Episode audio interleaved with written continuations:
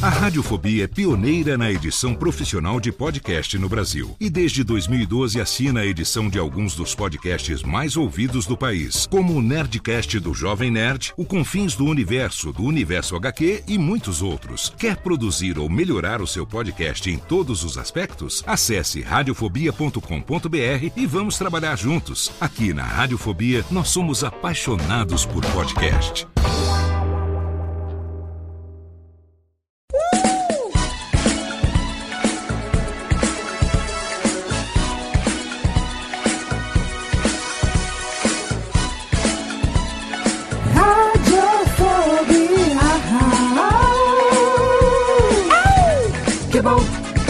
Já vai começar. Radiofobia já está no ar. Que bom, já vai começar. Radiofobia já está no ar. Que bom, já vai começar. Radiofobia já está no ar. Que bom, já vai começar. Radiofobia já está no ar.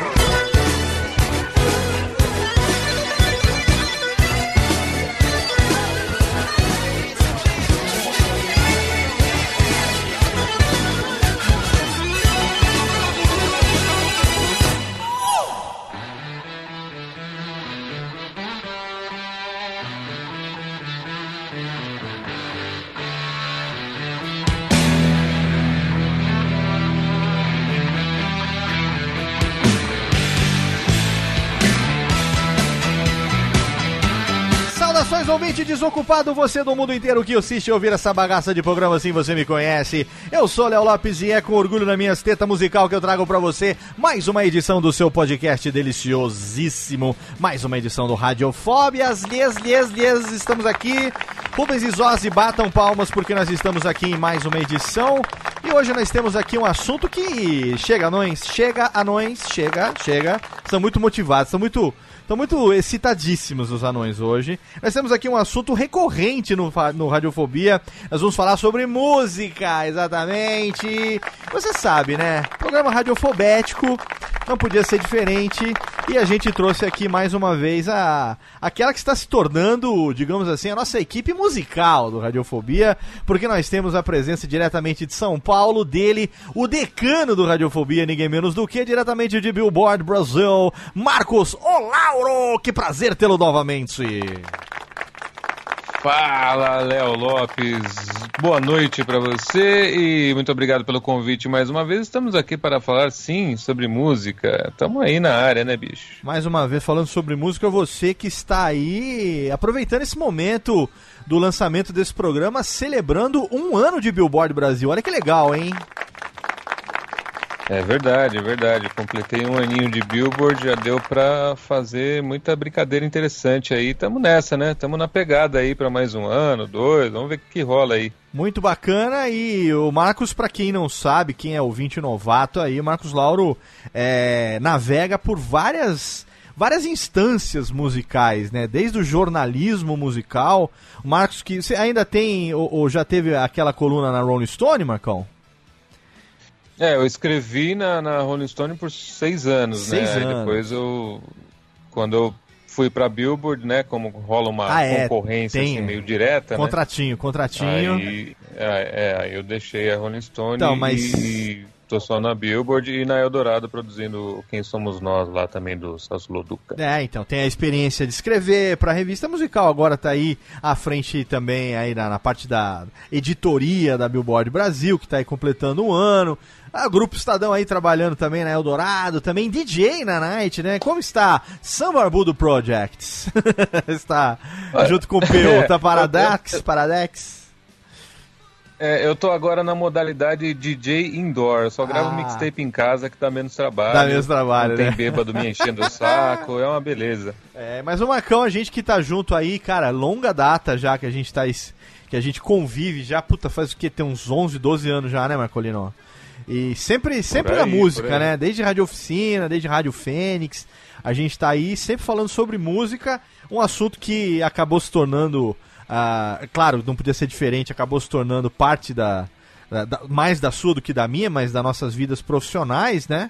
E hoje a gente vai falar um pouquinho a respeito desses nossos hábitos recentes é, em pleno século XXI de consumo de música, não é isso, Marcão?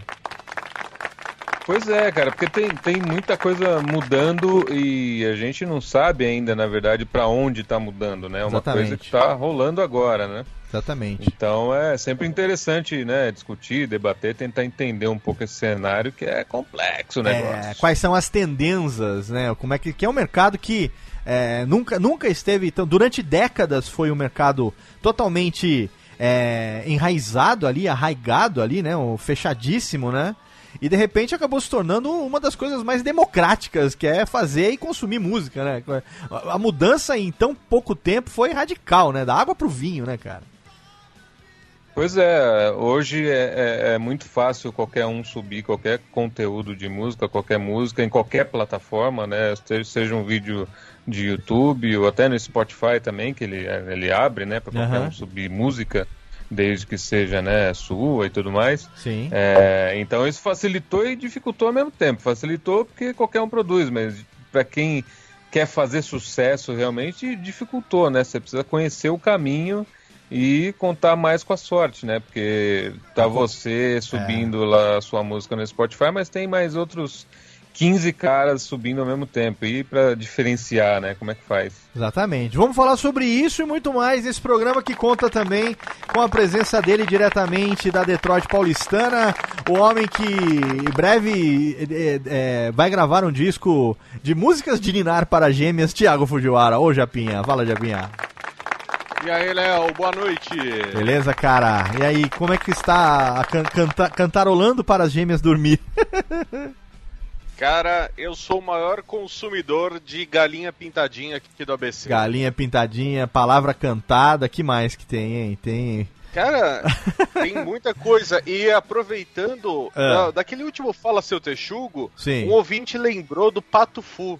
Ah, e eles é? têm um show que é voltado pra crianças que as meninas eu acho que não gostam, mas eu adoro. né? Sim, tem, tem. O pato... É, porque você também, né, gosta da Fernandinha atacar, você também é meio suspeito, hein, Japinha?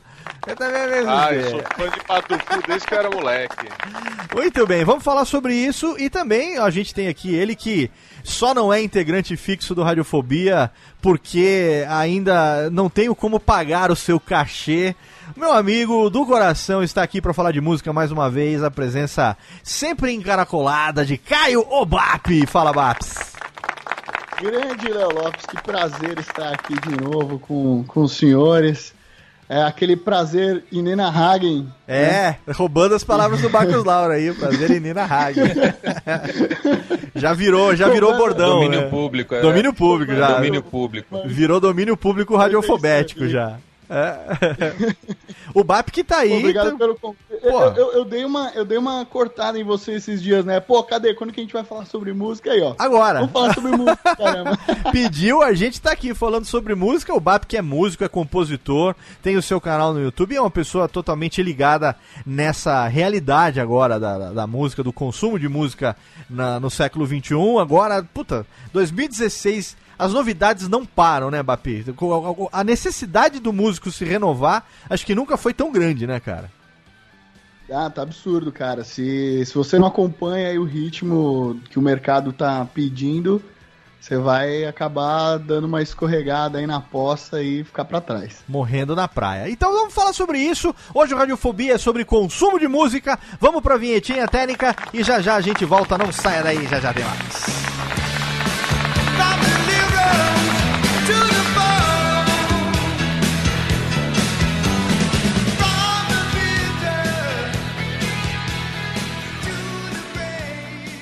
Olha bem, olha bem, conheço. Radiofobia. Radiofobia.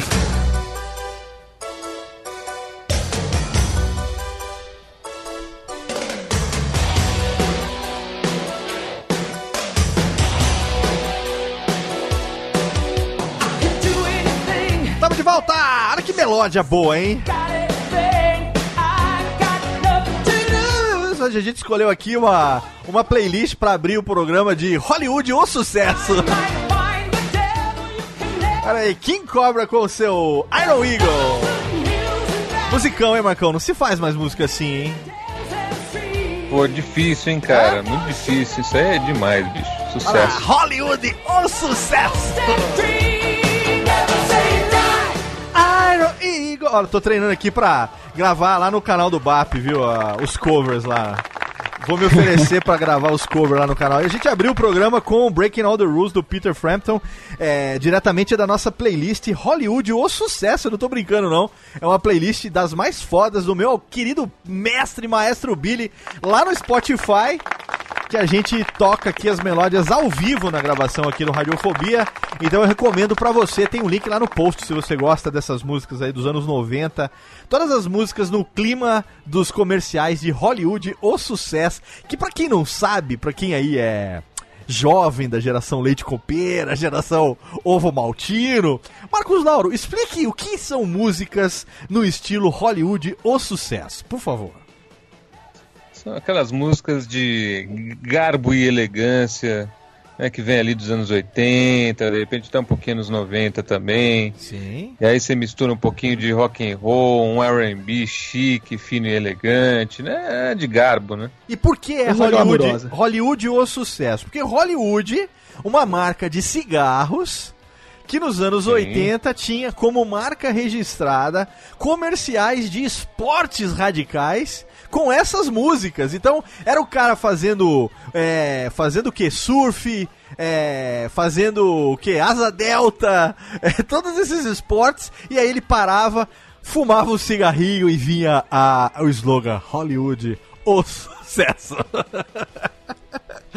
Cara, anos 80, a gente sobreviveu muito bem aos anos 80 com essas coisas, né, cara? Ai, caralho, o cara dava de. Tava, surfava, parava na beira da praia, acendia um Hollywood. E não dava nem uma tossidinha, né? nem cara? uma Era demais. tossidinha, imagina, pulmãozinho E branquinho, o cigarro branquinho. nem molhava. Nem molhava o cigarro. Ele, ele tava até com o cabelo seco, dava. né? É, Não dava nem aquela arpada, assim, aquela, aquela tomada de ar. não dava, cara, de jeito nenhum. Agora, aproveitando que nós estamos falando de Hollywood ou sucesso, é bom até a gente ter, puxar o assunto a partir daí. Por quê? Porque o que acontece? Nessa época que a gente tá falando aí, anos 80, né? que- Anos, anos, anos 70, 80 e 90, vamos falar até mais ou menos metade dos anos 90, né? É, a gente viveu aí, vamos dizer assim, essa, essa, essa, essas três décadas aí, 70, 80 e 90, é, as décadas onde as gravadoras dominaram o mercado, né?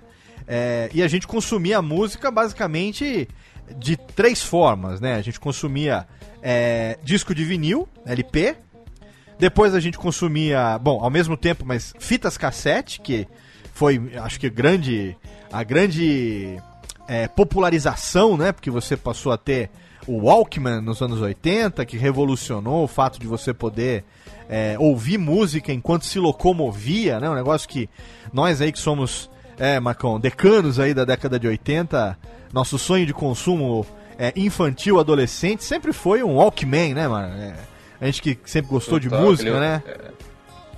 Aquele Walkman gigante na cintura, né? Fazia É, até peso na, na aquele, calça, né? aquele segurar. amarelo à prova d'água, lembra? Que não era a prova d'água porra nenhuma, né? Que é da Molhava, é, molhava o negócio pra você ver o que acontecia. É, tinha uma borracha lá, vagabunda, pra... não impedia que a água entrasse, mas era, era moda você andar com aquele amarelo limão, assim, Demais. na cintura, né? Aquele, Demais. Ah, é, e rebobinando fita cassete com a caneta Bic, né? Aquela coisa que era legal a gente poder, Nossa. né? Pegava, copiava, olha só que revolução, hein? Você pegava a fita cassete e você podia fazer uma seleção com as músicas preferidas que você podia gravar, tanto dos discos como se você tivesse um duplo deck, você podia gravar de outra fita cassete, como você podia também gravar da própria rádio, porque as rádios naquela época faziam programações que tinham a música sem vinheta pra você gravar, não era, Marcão? Exatamente. É, é, a fita é, é, é meio que o primeiro movimento ali da- de popularização mesmo da música, no sentido de é, você mexer nas músicas em casa, né? Porque antes da, da fita cassete dessa que a gente conhece, é, tinha as fitas profissionais usadas em Sim. estúdio, fita de rolo, né? Sim. E não era, não era acessível, né? Pra- Algumas pessoas até tinham o, o reprodutor em casa, mas era muito raro. Então, acho que o, o lance da fita cassete foi primordial nesse sentido das pessoas poderem mexer com a música em casa, poder é, brincar, poder gravar, enfim, fazer suas coletâneas. É, Aí foi o momento, aí é o pai do MP3, né? Aquela coisa ali Exatamente. De poder compartilhar, né? Exatamente. As emissoras de rádio, que até então é, tocavam simplesmente a música, passaram a se preocupar também, porque tinha realmente, né, algumas emissoras pop principalmente, tinham esses horários, né, que você é, podia é, escrever, escrevia cartinha ou, ou por telefone, fazia uma seleção das músicas pedidas pelos ouvintes, e eles fechavam uma programação de uma hora para você gravar, e essa uma hora, ela tinha um intervalo depois de mais ou menos uns 25 minutos, aí um pouco antes de meia hora, que era pra quê esse intervalinho de quase meia hora, Marcão? Pro cara que tinha uma fita cassete de uma hora fazer o quê? Virar a fitinha, né? Lado B. Exatamente, virar a fita do lado A pro lado B e poder gravar a outra meia hora do programa. E esse programa sendo semanal, o cara tinha a semana inteira pra poder ouvir, quer dizer, o cara podia fazer uma coletânea de fitas cassete ali com as suas músicas preferidas. Então, acho que aí a gente tem, como o Marcão falou, né, esse momento de esse turning point, esse momento de virada de você não precisar mais ficar preso a uma a, a- a um set ali que vinha, né, no seu no seu LP, lado A e lado B, você tinha ali a música que você ouvia ou a música que a rádio tocava pra você. Você acha que, Marcão, vamos abrir aqui pro tanto pro Japa também como pro BAP, mas vocês acham que é a partir daí a gente não parou mais, assim, a demanda foi do consumidor de música de querer meios para ele poder ter as músicas que ele queria em mãos, porque a gente tem também aí de uma certa forma a o início da pirataria, vamos dizer assim, né? Porque na LP de vinil a gente não ouvia falar em pirataria. É muito mais difícil você ter um- uma, uma fábrica de, de, de vinil pirata, né? Com toda a parafernália necessária para você queimar ali a, a, a música. É, agora, fita cassete não, né? Passou a ter aqueles, aqueles vendedor de beira de estrada, vendedor de estação de ônibus e tal. Vocês acham que a demanda foi do consumidor de música ou a demanda veio também da, do mercado fonográfico, hein? Acho que teve uma, uma demanda de, de mercado também, o Léo, até porque tem até um livro sendo lançado agora, muito legal, chamado Magnéticos 90, que é do Gabriel Tomás, do Autoramas.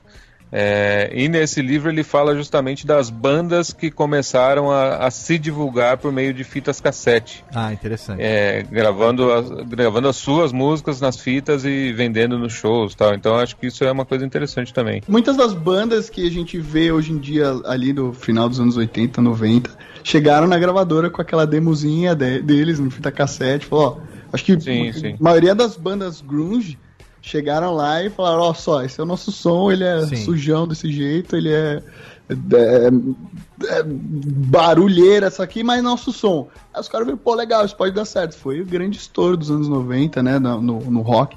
Você passou a poder gravar a sua banda num gravadorzinho também em casa, né? Na garagem de casa, né? E eu acho que também funcionou bastante essa parte de fita cassete, não só pra, na parte comercial, mas o ser humano ele sempre tem aquele negócio de, ó, eu quero mostrar pros outros o que eu gosto, Ah, né? claro, E claro. com a cassete você conseguia montar aquilo que o mercado não te oferecia. Tipo, eu quero montar uma coletânea punk rock. Sim. Eu quero montar uma coletânea de samba e vou mostrar pros meus amigos. Ah, você gostou? Eu faço uma cópia pra você. Então isso deu aquele ar de customização pra música, né? Sim, não, que é você total. antes não tinha. Não, total. Você Inclusive, eu tenho até hoje, eu tenho uma coleção até hoje das fitas cassete que eu trago desde os anos 80. E nesse meio, você vai reparar que tem uns, uns labels lá, né? Uns rótulos lá, uns. É, é, escrito roman- seleção românticas, seleção rock, seleção internacionais, seleção bailinho, porque é exatamente isso. E você sabe o negócio que você tá falando agora, Thiago, que é uma coisa que acabou se tornando um hábito tão forte que eu tenho uma história com esse negócio da seleção de fita cassete. é, que depois que a música começou a. A, a, a gente passou a, a ter o formato MP3 também. é, eu fiz a mesma seleção de quatro ou cinco fitas cassete que eu tinha. Eu fiz essa seleção em CD, em música áudio de CD, não MP3 mesmo, que você queimando o CD pra tocar em CD de áudio. Depois eu lembro que eu peguei todos esses CDs e coloquei num CD só de MP3. E se você entrar hoje no meu perfil do Spotify, você vai ver que tem lá uma playlist chamada Love Songs, aonde eu tenho todas essas músicas e mais outras centenas delas, mas que vieram da minha coleção de cassete dos anos 80, cara. Há 30 anos ouvindo as mesmas músicas. As Cheira mesmas até naftalina. cheira. Nessa, nessa trilha, eu tenho uma trilha chamada Flashbacks, que tem todos pop, rock, românticas e tal, que é velha, música velha, né? E tem a Love Songs, que é a reunindo essas todas, que era a internacional de novelas, bailinho, é, baladinhas e tudo mais.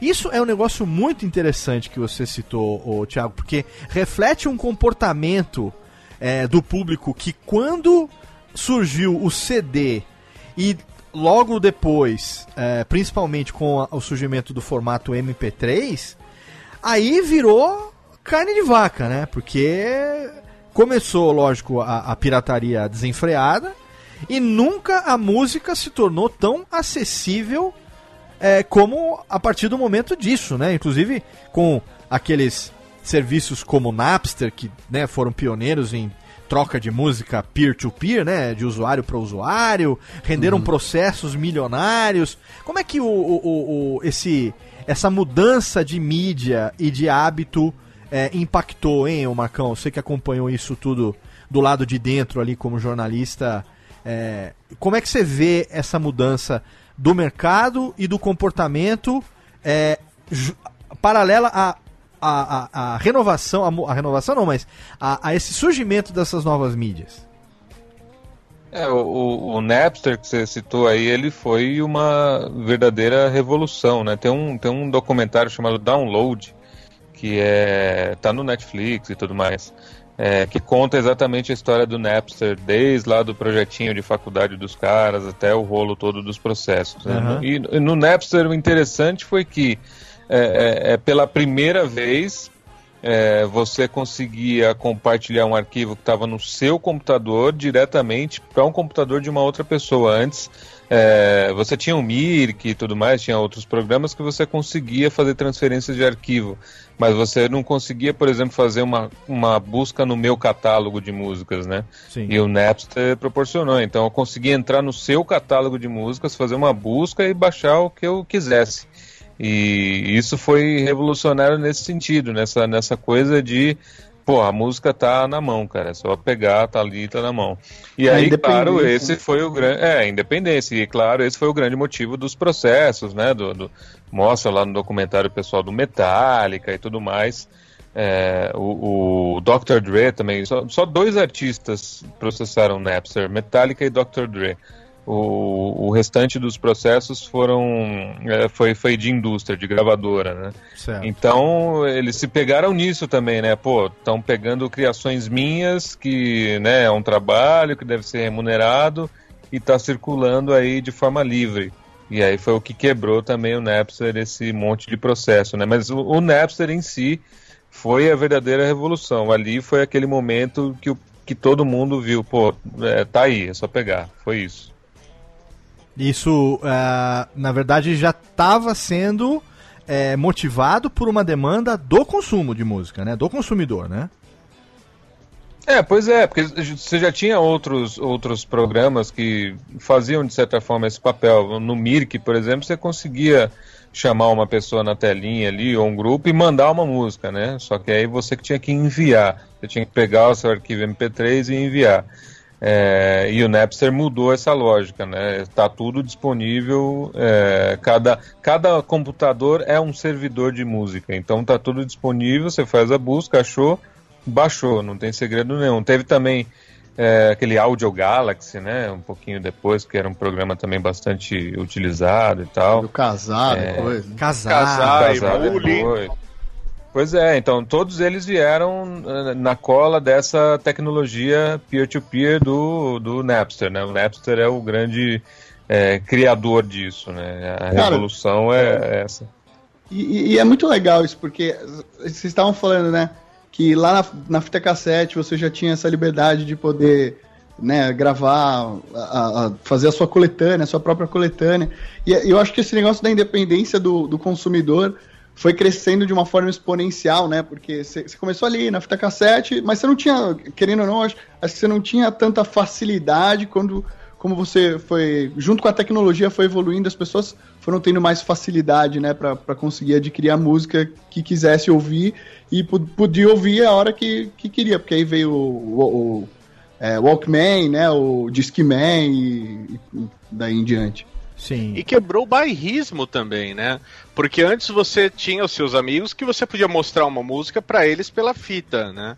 E aí você começou a acessar, sabe, conseguir banda da Argentina, banda, sei lá, do, da Europa e consegui... eu lembro assim que eu ficava maluco que eu conseguia versões ao vivo de show ou no show a banda, sei lá, o Metallica tocava uma música do Iron Maiden, sei lá, um chute qualquer. E aquilo era tesouro pra gente, porque você só tinha aquilo que era lançado em CD. Se o Metallica nunca lançou um CD com um cover, você nunca ia ter.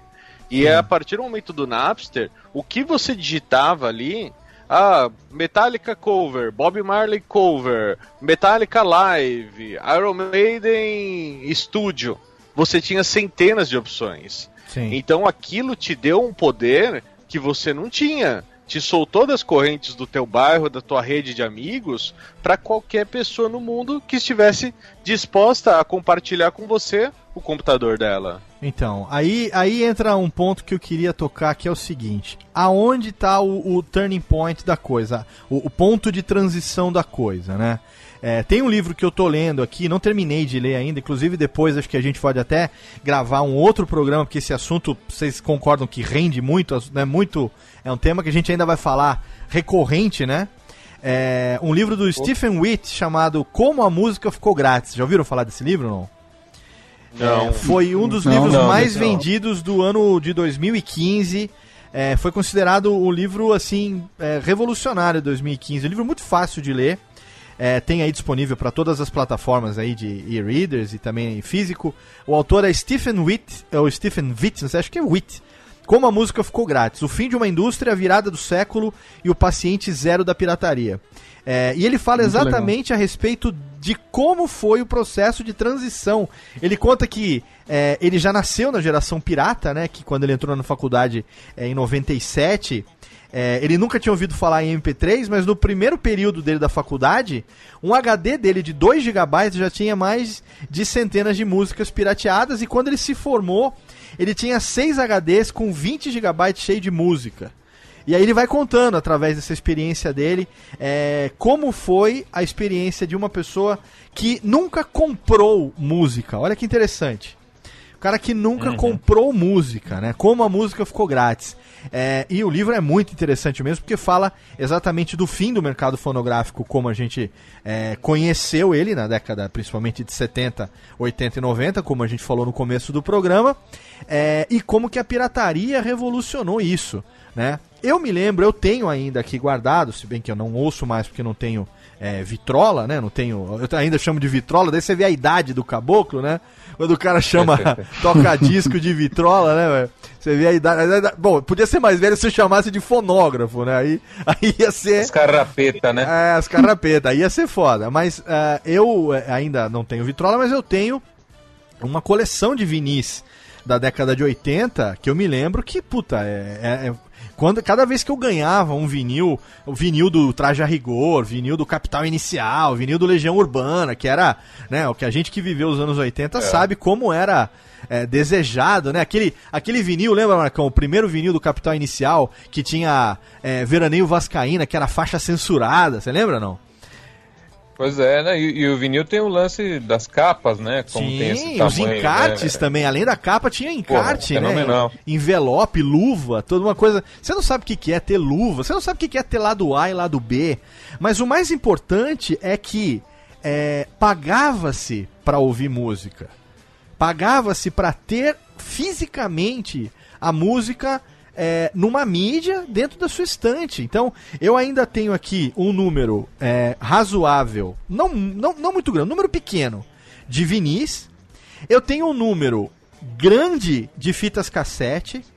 E eu ainda guardo numa caixa um número enorme de CDs.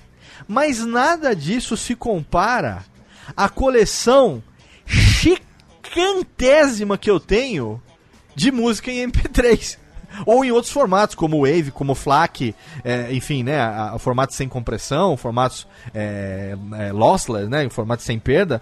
Enfim, essa transição é, chegou ao ponto hoje da gente não precisar mais ter isso. Eu já tenho amigos nossos é, que estão substituindo. Eu, eu, também não sei porque que eu guardo, acho que é porque eu sou velho mesmo, e gente velha guarda guarda tralha, né? Eu guardo isso para ocupar espaço no armário, para dar trabalho quando vai mudar de casa. É sempre assim, né? Para juntar traça, né? Sempre que você vai lá mexer, tem uma tracinha espremida no meio da, da das coisas velhas, né? Aquela, aquele bichinho lazarento. Sempre tem uma ali, né? Mas já tem amigos nossos que estão substituindo até mesmo a sua biblioteca de discos é, é, de arquivos em MP3, a não ser que o cara trabalhe com edição e precise do arquivo, mas quem só ouve, substituindo isso totalmente pelos serviços de streaming. Então aí vem a grande pergunta, que é o, o mote principal do programa de hoje, que a gente está fazendo aí, essa costura para poder agora discutir esse assunto. A, o quanto é diferente a postura hoje do consumidor de música daquele consumidor que nós fomos quando éramos, eu e Marcos Lauro principalmente, somos mais velhos aqui, é, quando a gente era moleque, quando a gente era adolescente, para essa geração agora, que talvez acho que seja a geração do BAP, a geração que cresceu já nos anos 90, já com CD, pegando já formato digital. Como que mudou a postura é, do consumidor de música nessas três décadas? Ó, pergunta que ficou reticência. Cara, eu, eu, eu, acho que, eu acho que são vários fatores, né? É, e um deles, eu acho que é a facilidade de você conseguir ouvir a música, não digo pelo, pelo, a, pelo streaming ou a plataforma em si, mas pelo aparelho. Hoje você tem, puta, celulares, computadores, você tem aparelhos de, de som, enfim, que na, sei lá, 20 anos atrás, 30 anos atrás, você tinha poucas opções, né, pra ouvir música. Não tinha um celular que você podia pôr no seu bolso e ouvir música o dia inteiro sem tirar o fone do ouvido que você hoje consegue, ainda mais com esses, essas plataformas em streaming. Então, eu acho que o consumo de música hoje tá num nível extremamente elevado. E, e, eu acho que tende a crescer ainda mais, porque, querendo ou não, essas plataformas em streaming, elas ainda não são tão populares. É, eu acho que elas ainda têm mais uns, Sim. sei lá, dois, três anos para uma massa gigantesca começar a usar. Você lembra, Marcos Lauro, pois que é. para você comprar um disco de vinil, é, acho que hoje seria o equivalente, vamos dizer, a uns, uns 40, 50 reais, mais ou menos, um, um vinil? Seria mais ou menos é, os isso? Novos, os novos estão até mais caros, né? Essa, essa reedição da Legião Urbana aí tá 80 reais. Não, sim, um. mas eu digo, na, na época que a gente consumia vinil mesmo, que é, o vinil era a única opção junto com a fita cassete, é, um disco de vinil, um disco, sei lá, um lançamento do disco ah, do Capital Inicial. A proporção, né? A proporção da moeda da época, vamos tentar sim, comparar, sim, sim, seria equivalente aí a uns 50 conto? É, por aí. Por, por aí. aí. Ah, hoje você assina isso um disco tá? Um disco com lado A e lado B, é, mais ou menos uns 50 minutos, com umas 11 faixas estourando, vamos falar assim? Mais ou menos? É, em média. Né? Em média, 5 é. faixas de um lado, 6, 5 do outro, mais uma faixa bônus. Geralmente era por aí que funcionava, né? Isso. Aí você tem um serviço de streaming que você paga, sei lá, 15 reais, 20 reais que seja, por mês. E você tem acesso a milhões literalmente, não estamos falando figuradamente, não. Literalmente, milhões de músicas é, e de artistas, inclusive artistas novos, indies, que eram considerados indies, é, ou, porque na linguagem antiga não tinham gravadora, independentes, uhum. né? É, sim, que sim. hoje já não são mais, entre aspas, independentes, né? Porque é, estar em uma gravadora hoje virou ponto fora da curva. Né? Então você hoje, pelo preço que é, você comprava um vinil na década de 80, você consegue assinar é, dois meses de um serviço de streaming com milhões de músicas. Claro que a gente está preso a uma internet de qualidade, um dispositivo com um som legal, um celular bacana, coisa que aqui no Brasil o celular bacana é muito caro, a internet é uma bosta, a gente tem tudo isso. Né? Mas do ponto de vista do consumidor de música, a gente tinha o, o prazer de colecionar, a gente tinha aquela dificuldade gostosa de você trocar de vinil com um amigo, que o cara comprava um, você comprava outro, aí você ia lá na fita cassete, fazia aquela coletânea, né, de gravava metade de um, metade de outro e tal. Hoje em dia é tudo fácil, você joga no Google, joga no serviço de streaming. É, Eu não tenho dificuldade nenhuma, pelo menos. A música que eu quero, eu encontro em segundos hoje. Eu jogo no Spotify, até brinco Sim. quando a gente faz o Fala Seu Texugo ao vivo com os ouvintes, né? Faz, aí o desafio pra técnica. Cara, é, é jogar no Spotify e tá lá a música. Não, não tem. É até injusto você fazer um desafio que você sabe que você vai ganhar. Porque tá ali, na ponta do, do, do mouse, ali na ponta do seu mecanismo de busca, praticamente tudo que existe de música que só se o artista não tiver o contrato com o, com o serviço, não tiver ali no dispositivo, mas geralmente a coisa acontece, né? Esse, esse, esse, esse dinheiro que entrava, esse, esse hábito colecionar, colec- colecionável que a, que a música tinha, isso tudo foi embora? Isso tudo se perdeu? A música virou só entretenimento pelo entretenimento, puro e simples? Porque que- hoje em dia, pra você ganhar dinheiro com música, você tem que fazer milagre. E aí? Acho que banalizou, é. né, Léo? Banalizou em que aspecto? Eu acho que acabou banalizando um pouco a música, que hoje as pessoas elas não têm, creio eu, que a maioria das pessoas não tem mais o hábito de dar o valor devido à música. Antes eu lembro que assim, você ia comprar, eu era office boy e comprava o CD que na época era caríssimo, ia uma boa parte do meu salário. Aham. Eu sentava em casa, colocava ali no rádio, pegava um encarte e ia acompanhando as letras. Aí você vai lendo a letra, ouvindo a música e fala, puta, que, que foda isso daqui, olha que, que letra legal, putz, eu nunca pensei nisso.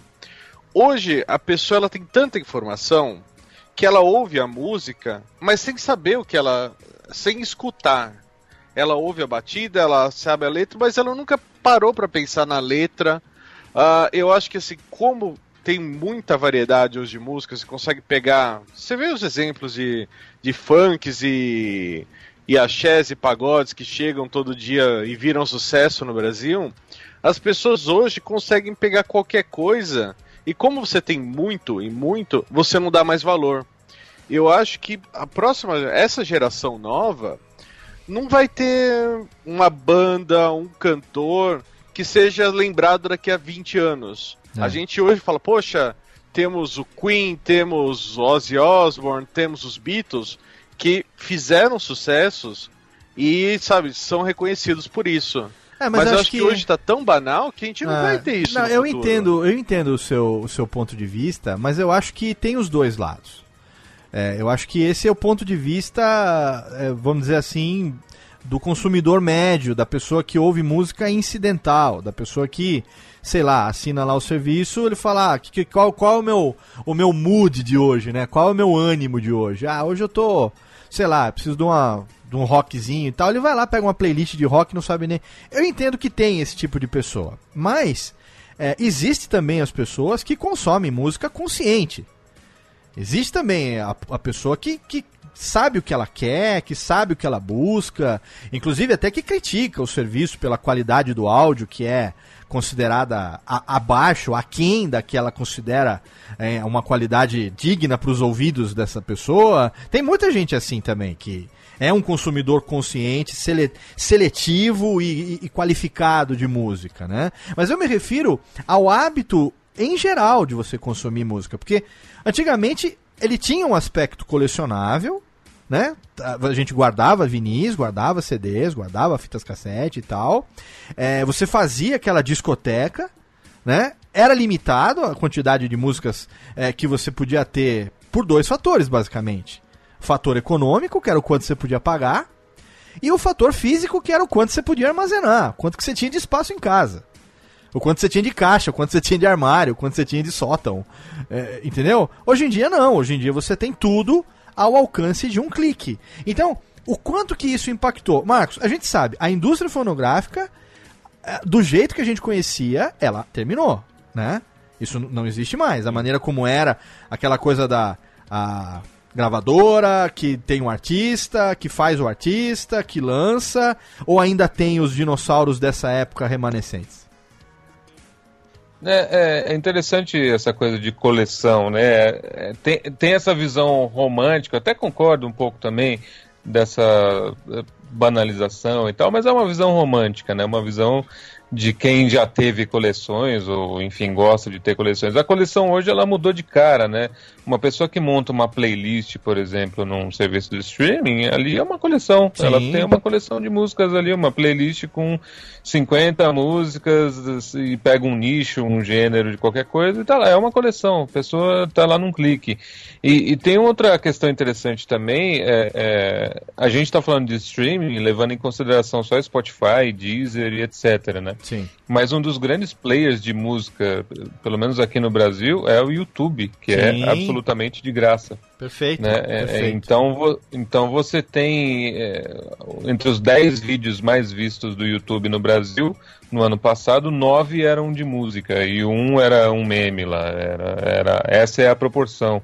Então você tem muita gente que ouve música no YouTube, deixa lá o YouTube rolando, no serviço, por exemplo, liga lá. Tem, tem uma outra coisa interessante que o próprio YouTube vai lançar, não sei se para este ano ainda ou para o ano que vem, é, o YouTube vai lançar um aplicativo para celular que faz com que o YouTube funcione como um serviço de streaming. Por quê? O YouTube ele é uma pl- plataforma de vídeo, então ele foi todo pensado para vídeo. Quando você está vendo qualquer coisa no YouTube no celular e o celular entra em tela de espera ou você desliga, o YouTube para de ser reproduzido, né? Você Sim. não tem mais o som. Perfeito, perfeito. Porque ele foi pensado para ser um vídeo e você está ali assistindo um vídeo. Você fechou o celular, não tem mais vídeo. Sim. E eles vão lançar um aplicativo que vai fazer com que o som continue mesmo com o, celular ali em tela de espera. Cara, não tinha ouvido Ou falar seja, disso eles- não. Que foda, hein? É, a gente deu essa notícia faz um tempinho já, eles estavam em estudo ainda e é uma coisa que vai rolar. Ou seja, ele- eles estão se assumindo como um serviço de streaming também. Você vai poder ouvir música pelo YouTube, eh, por meio de uma playlist, ou enfim, os vídeos. O- hoje a playlist no YouTube é até automatizada, né? Quando você entra num vídeo, ele já dá o próximo ali sem você pedir nada. Exatamente. Então o YouTube, o YouTube tá tomando essa cara de serviço de streaming também por causa da música e sem pagar nada. O BAP, você Ô, tem uma vida ativa no, no, no YouTube com seus covers. é, e você também tinha a, a- a banda até recentemente. Aham. Conta um pouco pra gente dessa tua experiência como produtor de conteúdo o- e o usuário da plataforma. Porque você tá. A, a gente tá aqui, eu tô falando aqui como é, consumidor de música no meu trabalho, como editor, como produtor. É, como Aham. radialista e amante da música em geral. O Marcos é jornalista, o Thiago é um consumidor de música, mas você é músico, você é, é cantor, você é compositor. Esse lado do artista, como fica nessa mudança é, de comportamento é, do consumo de música? Como é que você pensa nisso? Como é que você lida com essas ferramentas? E principalmente, como é que você tem uma, é, enfim, uma noção de como entregar para o seu público a sua música? Então, eu até, até ia comentar exatamente isso. Que, é, partindo de uma visão de artista, é, eu acho que. é, Eu concordo. Meu, com- tem uma balança aí. Eu concordo com tanto com o lance da, da banalização quanto o, o romantismo.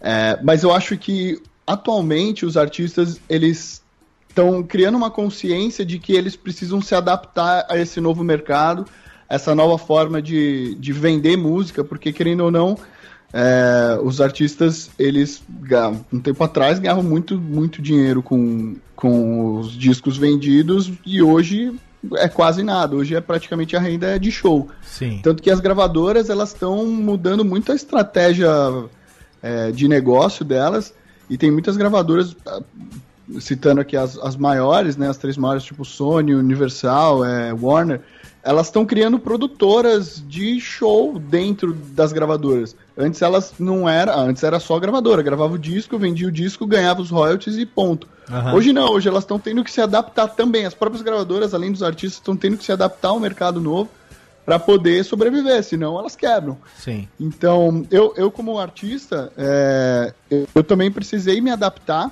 a, a- esse, esse universo. E, e, por um lado, eu acho até legal o lance do streaming, é, é, já que eu sou um artista. é, um artista independente, né? Como você até tinha citado. Eu, eu, precisei, eu preciso de divulgação. E a divulgação a- atualmente hoje no, no- nessas plataformas de streaming, elas são muito interessantes, porque você consegue ver o que seus amigos estão ouvindo, né? No Spotify, por exemplo, você, se você segue pessoas, você consegue ver o que ela tá ouvindo ali no momento. E pra mim é muito interessante, porque eu tenho um disco lá da, da Coquetel, e aliás, convido todos a, a, a pro- procurarem Coquetel Armada no Spotify e ouvir nosso disco lá. Excelente. Atualmente a gente. Atualmente a gente não tá na ativa, mas é, eu, eu gosto de divulgar, porque é um trampo que foi muito, muito interessante de fazer. Sim. E, e, e pra gente é muito bom, cara, porque, por exemplo, você, Léo, tá, tá lá ouvindo, você tem vários seguidores no Spotify, graças ao Radiofobia aqui, e aí você tá ouvindo o meu disco lá. As pessoas que te seguem, que estão ouvindo música junto com você ali ao mesmo tempo, vêm, pô, o que, que o Léo tá ouvindo aí? O que, que é esse coquetel armado aí? Sim. vão lá e clicam e ouvem, e, pô, caramba, legal, vou procurar saber mais, e acaba gerando um, um- um- um- um lance viral, vamos dizer assim, né? O cara vai atrás do, do vídeo, vídeo no YouTube, vai no Google procurar, acaba achando material e, e, e pro artista é bom, pro artista independente em si é bom. Agora, acho que para alguns grandes não, não, tá, não tem sido muito interessante, que é uma coisa até que a gente estava comentando, né, Marcos, sobre a Adele, né, que é a Adele e, e a estratégia dela de não Ah, lançar é. o disco, enfim. Teve esse lance da Adele, né? da- Acho que vale comentar, porque é, não só o lance da Adele é, de não querer lançar o disco, mas também teve alguns artistas é, que, por exemplo, enfim, tiveram. ah, não, se negaram a colocar em alguns serviços e tal. É, Isso mostra uma postura totalmente século 21, né, cara? Porque quando que você poderia imaginar Vamos colocar aí uma estrela da, do tamanho da Adele dos anos 80, vamos, uma Madonna, Marcos Lauro, talvez? É, Sim, guardadas né? as devidas. Guardadas sim, as devidas proporções, aí uma Whitney Houston, vai, a cantora romântica, né, que arrebentou Também, pra caralho também. e tal. Então, vamos, É. vamos supor, você não poderia imaginar, suponhamos que ela fosse, sei lá, da, da EMI, vai, sei lá. Você não poderia imaginar ela chegar e falar assim: É, então, sabe o que, que é? Não vou botar meu disco. E, Cara, a- o que, que foi? Conta, conta essa passagem da Adele que é muito interessante, porque reflete uma postura na- do artista é, que tem tudo a ver com esse momento de, de mudança de postura de consumo de música. Pois é, e, e o mais interessante é que ela calou a boca de todo mundo, porque o disco físico bateu todos os recordes de venda do ano passado, né? Então isso foi muito louco também. É, te- tem um, tem uma, uma, uma ferramenta, vamos dizer assim, chamada windowing, é uma palavra meio feia, windowing, que é, ou seja, você cria uma janela entre o lançamento do disco físico e o lançamento online. Teoricamente, esse windowing serve para fazer com que as pessoas comprem o disco, né, já que não vai estar online tão breve, e aí depois de um tempo você vai lá e solta na, no streaming. É, e o que ela fez foi além disso, porque até hoje, ela lançou o disco em outubro, já tem aí seis meses praticamente, ela não lançou ainda o disco em streaming, não existe ainda o 25, né, o último disco dela em streaming. Ou seja, ela tá andando pro streaming, né? Ela Aham. não tá nem aí, ela não. é, é, não interessa para ela, ou enfim, pro produtor dela, para quem fez essa estratégia, o público do streaming. E mesmo assim, o disco bateu recorde no- nos rankings da Billboard, é, bateu também recordes de venda. Tinha download online, né, no iTunes principalmente, tinha download, mas não tinha o streaming para você ouvir ali é, de graça, né? Porque muita gente consegue, muita gente ouve o streaming sem fazer assinatura também. É, então é interessante, foi uma, valor, foi uma estratégia arriscada, se a gente for pensar no, no atual tempo que a gente vive, É, foi arriscado pra caramba, e mesmo assim é, era um trabalho tão aguardado, uma artista tão. Né, uma artista que se preserva, ela não aparece quando ela não tá com disco à venda, né? Ela Sim. fica lá na casa dela, tranquila, com o filhinho dela, aquela coisa.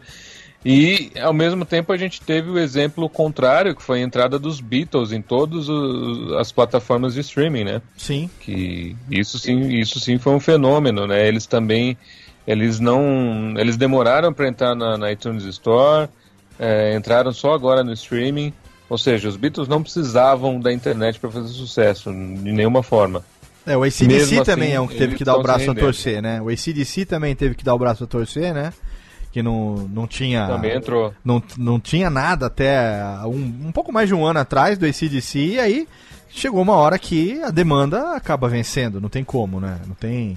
É, o lance de adaptar, né, cara, que, que eu comentei. Eu acho que os caras, acho que o pessoal tá, tá acordando agora e tá falando, não, beleza, tenho, tenho que me adaptar ao novo mercado. Apesar de que o que o Mar- o Marcos falou aí da, da- das vendas dos CDs físicos da Dell terem estourado. Mas eu acho que também vai um pouco do dela ter ficado muito tempo parada, né? Rolou um hiato, assim, de, de, de lançamento dela. Aí acho que acabou gerando esse buzz, tipo, meu Deus, o que, que ela vai lançar agora? O que, que, o que, que vai ter? Meu Deus, preciso ver, não sei o que, não sei o que lá. Acho que acabou rolando isso. Tá, acho que por um lado, esse, esse lado meio, entre aspas, manifestação dela, tipo, ah, não, não vou fazer, vamos voltar à a, era a era do, do, do disco e não sei o que, não vou lançar streaming. Mas eu acho que também, por um lado, foi um pouco de sorte dela ter ficado muito tempo parado e o pessoal esperando muito pra ver o que, que ia acontecer. Não sei, posso estar errado, é uma, uma visão que eu tenho, mas eu acho que uma hora ou outra ela vai ter que se adaptar e, e- e- e vai ter que dar o braço a torcer. Então, agora, agora veja bem. é, Vamos- é, Adele, por exemplo. não eu, eu- é, eu ia falar que ela, ela é um ponto fora da curva, É. justamente por causa disso. Ela é uma Exato. artista que consegue não aparecer quando ela não tá com música nova, ela fica na dela. Ex- Isso que eu ia As falar. pessoas ficam curiosas, aquela coisa. Exatamente, quer dizer, é uma, é uma artista de mundial, né? Uma, uma das maiores artistas do mundo hoje, sem dúvida nenhuma, né? Sim. O que ela, o que ela lançar, independente, vai, ela pode lançar, sei lá, ó, Adele Partimpim, musiquinhas de Ninar por Adele, né? Vai cantar lá, ó, da- Eu compro, hein? Mary had a little lamb, Mary had a little lamb, it's me. Vai fazer o que ela quiser, entendeu? o Thiago Nego- vai adorar isso. Nego vai ficar curioso e vai comprar, com certeza. Ainda mais se tiver o nome Partimpim, ou se for alguma coisa que tenha a ver com a Adriana Calcanhoto ou com Fernanda Takai, o Japa já garantiu o dele, isso é certeza, né? Raíssa Bitar também. Raíssa Bittar também, com certeza. Agora, a- a- por exemplo, Adele. Vai, vamos, vamos continuar no exemplo da Adele aqui, que acho que tá rendendo legal. A Adele é uma artista é, de proporções mundiais, uma das maiores cantoras, compositoras do mundo. É, apareça ou não na mídia, no momento que ela aparece, ela ficou, sei lá, 10 anos produzindo um álbum. Aí daqui a pouco ela volta com o álbum dela. O álbum agora, o que, que é? Agora é o 25, que foi o mais recente? É, isso. 25. Mas ela Esse fica, mesmo. ela fica 10 anos fora, ela volta com 35, vai. Ela volta com 35 com a coletânea de música do Frank Sinatra e do eh, Tony Bennett e não sei o quê. Cara, ela vai ganhar dinheiro. Vai ser sucesso. Nego vai ficar curioso, porque a Adele ficou 10 anos fazendo isso. Alguma coisa É, tem então, que rola ter. esse buzz, né? Rola esse buzz, entendeu? Agora, É o, é o buzz do não buzz, né? É o buzz de não aparecer. né? Exato. Agora, então tudo bem, mas aí o que, que, a- que a Adele faz? A Adele bota a música dela no iTunes, que é um serviço de venda de música, diferente do serviço de streaming, que paga uma porcentagem por. É, vamos falar de grana, tá? Serviço de streaming, você paga a sua mensalidade pro serviço de streaming. Serviço de streaming pega lá, a, distribui o dinheiro que ele arrecadou de todos os assinantes é, por play que cada música teve e assim ele paga os proprietários da música, não necessariamente o artista, porque nem sempre o artista é o dono dos direitos, Sim, sim. né? Então ele paga quem detém o direito da música. Muito bem. É uma pro- proporção muito menor do que vender a música é, em serviços como o iTunes, por exemplo, que você vai lá e compra direto e paga, sei lá, 99 centavos de dólar lá, que seja um dólar, quatro reais na música. Você sabe que pelo, pelo modelo de negócio, parte desse dinheiro fica pro iTunes como porcentagem, a outra parte vai pro detentor do direito da música. Beleza. Ela faz show, faz turnê, ganha dinheiro. Beleza. Os milhões de dólares dela estão garantidos lá na conta ainda que ela faça dessa maneira, ainda que ela não venda milhões de CDs, porque a indústria fonográfica já não funciona mais assim, porque as pessoas já não compram mais CD na loja, não existe mais. Alô, atenção, olha o disco de ouro pro placa luminosa, alô! Não, não existe mais essa porra. disco de platina, disco de platina pro RPM. Não tem mais essa merda de ir no bolinha pra ganhar disco de ouro, entendeu? E no, isso, isso acabou, né? Até porque isso era um prêmio que a própria gravadora dava pro artista, Sim. pelo artista ter vendido pra caralho. Então era, era isso, né, Marcão? A gravadora que dava o disco o mais, é, é, como isso, reconhecimento. e o mais louco é que né? é- é- e, e até hoje não existe auditoria sobre esse número de venda. Isso que é o mais louco, né? Mas era, um, era É, uma a premiação gravadora de- da gravadora. A gravadora falava, o, é, o fulano vendeu um milhão. Rosana. Rodamos tantos. né? Ro- é, Rosana Sim, vendeu é, um é, milhão é. de discos, botava lá a Rosana pra se apresentar lá no programa do Chacrinha, no programa do, do, do, do- sei lá, de quem mais na época lá. Sabadão sertanejo. Sabadão Sertanejo, ia lá o Zezé Camargo e Luciano, um milhão de cópias, disco triplo de platina que a gravadora dava como um reconhecimento, porque é a, a linguagem do disco de ouro, do disco de platina, do disco de, de- de- sei lá o que, que é, de diamante, era o seguinte: você vendeu pra caralho, nós, gravadora, enchemos o cu de dinheiro. Pagamos uma bela de uma parte disso pra você, outra parte de jabá pras emissoras de rádio. Pagamos uísque, pagamos show, pagamos puta, pagamos tudo que vocês queriam. E agora tá aqui o reconhecimento de que vocês são foda pra caralho no programa do Faustão ganhando disco de platina triplo. É, a- eu tô falando alguma merda? Era isso que queria dizer, né? Nas entrelinhas. É, exatamente. Era um reconhecimento, era um, era um troféu de fodice do artista, só que era uma punheta, porque era dado pela própria gravadora, não era a indústria fonográfica que presenteava. Era a própria, a própria gravadora fazia isso. Né? Mas o resultado disso é que, se chegava nesse ponto, é porque tinha ganhado milhões. Grana para cacete.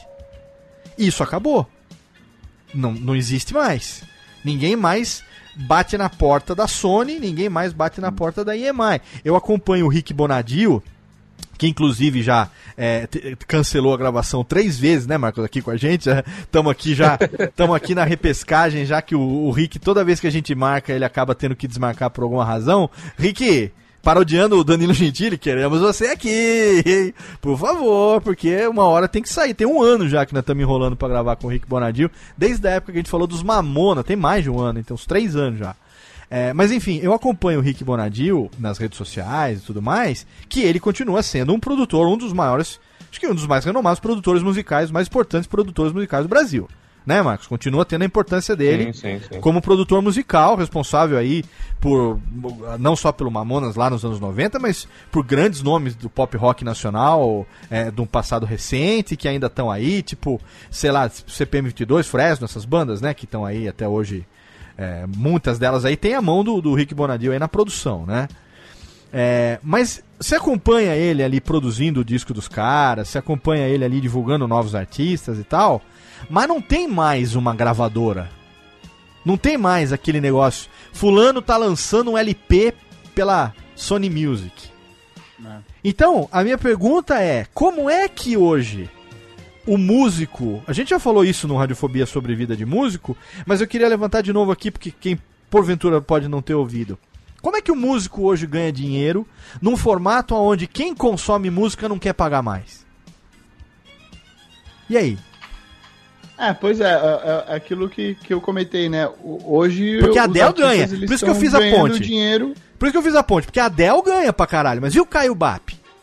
Como é que o Caio É, então. Bap, que não é a Adele, vai ganhar o dele é, no mesmo serviço, tendo as mesmas ferramentas? Entendeu? Então, vamos, vamos mudar de assunto, cara.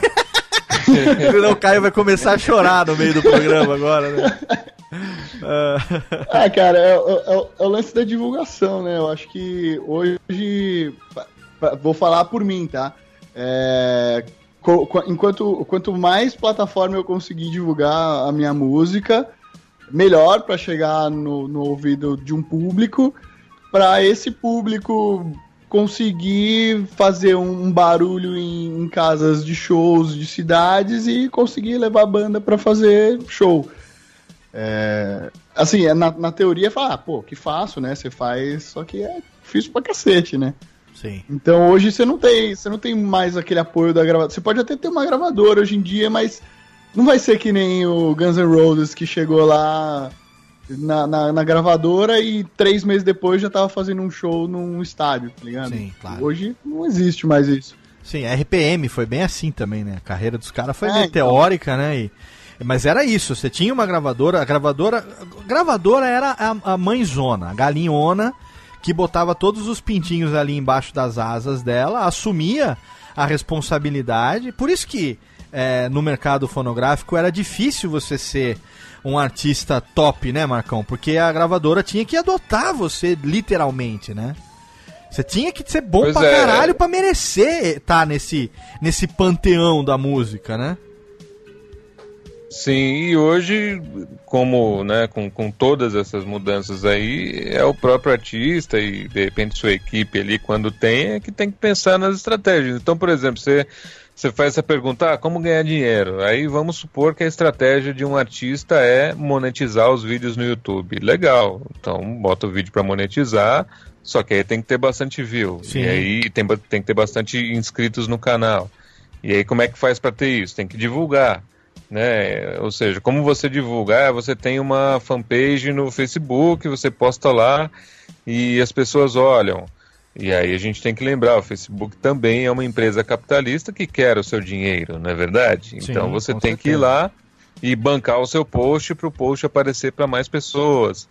E aí você você está dentro de uma cadeia onde todo mundo quer ganhar o seu, na verdade, né? O Facebook quer ganhar dele, o Twitter também tem post pago, o Instagram agora mudou a timeline também para priorizar post pago, ou seja, Tudo, né? é, né, tendo uma visão até um pouquinho pessimista, você tem mais caminho para gastar dinheiro do que para ganhar. Sim, perfeito. Mas é, é tudo estratégia. Você tem que ter uma estratégia e apostar. Não, é aqui. Se o meu público tá no YouTube, eu tenho que monetizar isso e conseguir view e conseguir inscrito no canal e vai embora. É assim. Muito bem. Vamos fazer o seguinte, vamos dar uma pausa rapidinho aqui pra gente fazer. Vamos fazer um só bloco de recados no programa de hoje, porque o papo tá muito legal. É, quero aproveitar o máximo possível da gente conversar sobre esse tema que é muito foda. Vamos fazer um bloco rapidinho aqui pra dar o recadinho que eu tenho que dar e a gente volta pro nosso segundo e vai ser o bloco até o final do programa. Pode ser, gente, gente, gente linda? Buena. Então vamos lá, já já tem mais, não sai daí. Radiofobia! Radiofobia! E vamos rapidamente para nossa sessão de recadalhos desse Radiofobia, hoje totalmente fenomenal, começando pela indicação dos nossos parceiros de hospedagem. Sim, se você está aí começando um podcast, ou se você já tem um podcast, mas está querendo melhorar a maneira como você oferece o download dos seus programas para os seus ouvintes, o armazenamento lá da sua central podcastal, então eu recomendo que você utilize os nossos parceiros de hospedagem, porque nós utilizamos um sistema de armazenamento dividido, de hospedagem dividida. Nosso blog radiofobia.com.br barra podcast, a estrutura de publicação dos podcasts do Radiofobia fica hospedado em HostGator, um dos melhores serviços de hospedagem do mundo, também disponível aqui no Brasil. É só você entrar lá no Radiofobia, clicar no banner e você vai ter acesso a todos os planos. Tenho certeza que um dos planos da HostGator cabe gostosinho no seu bolso e vai garantir aí um armazenamento bacana para a estrutura do teu site. Agora,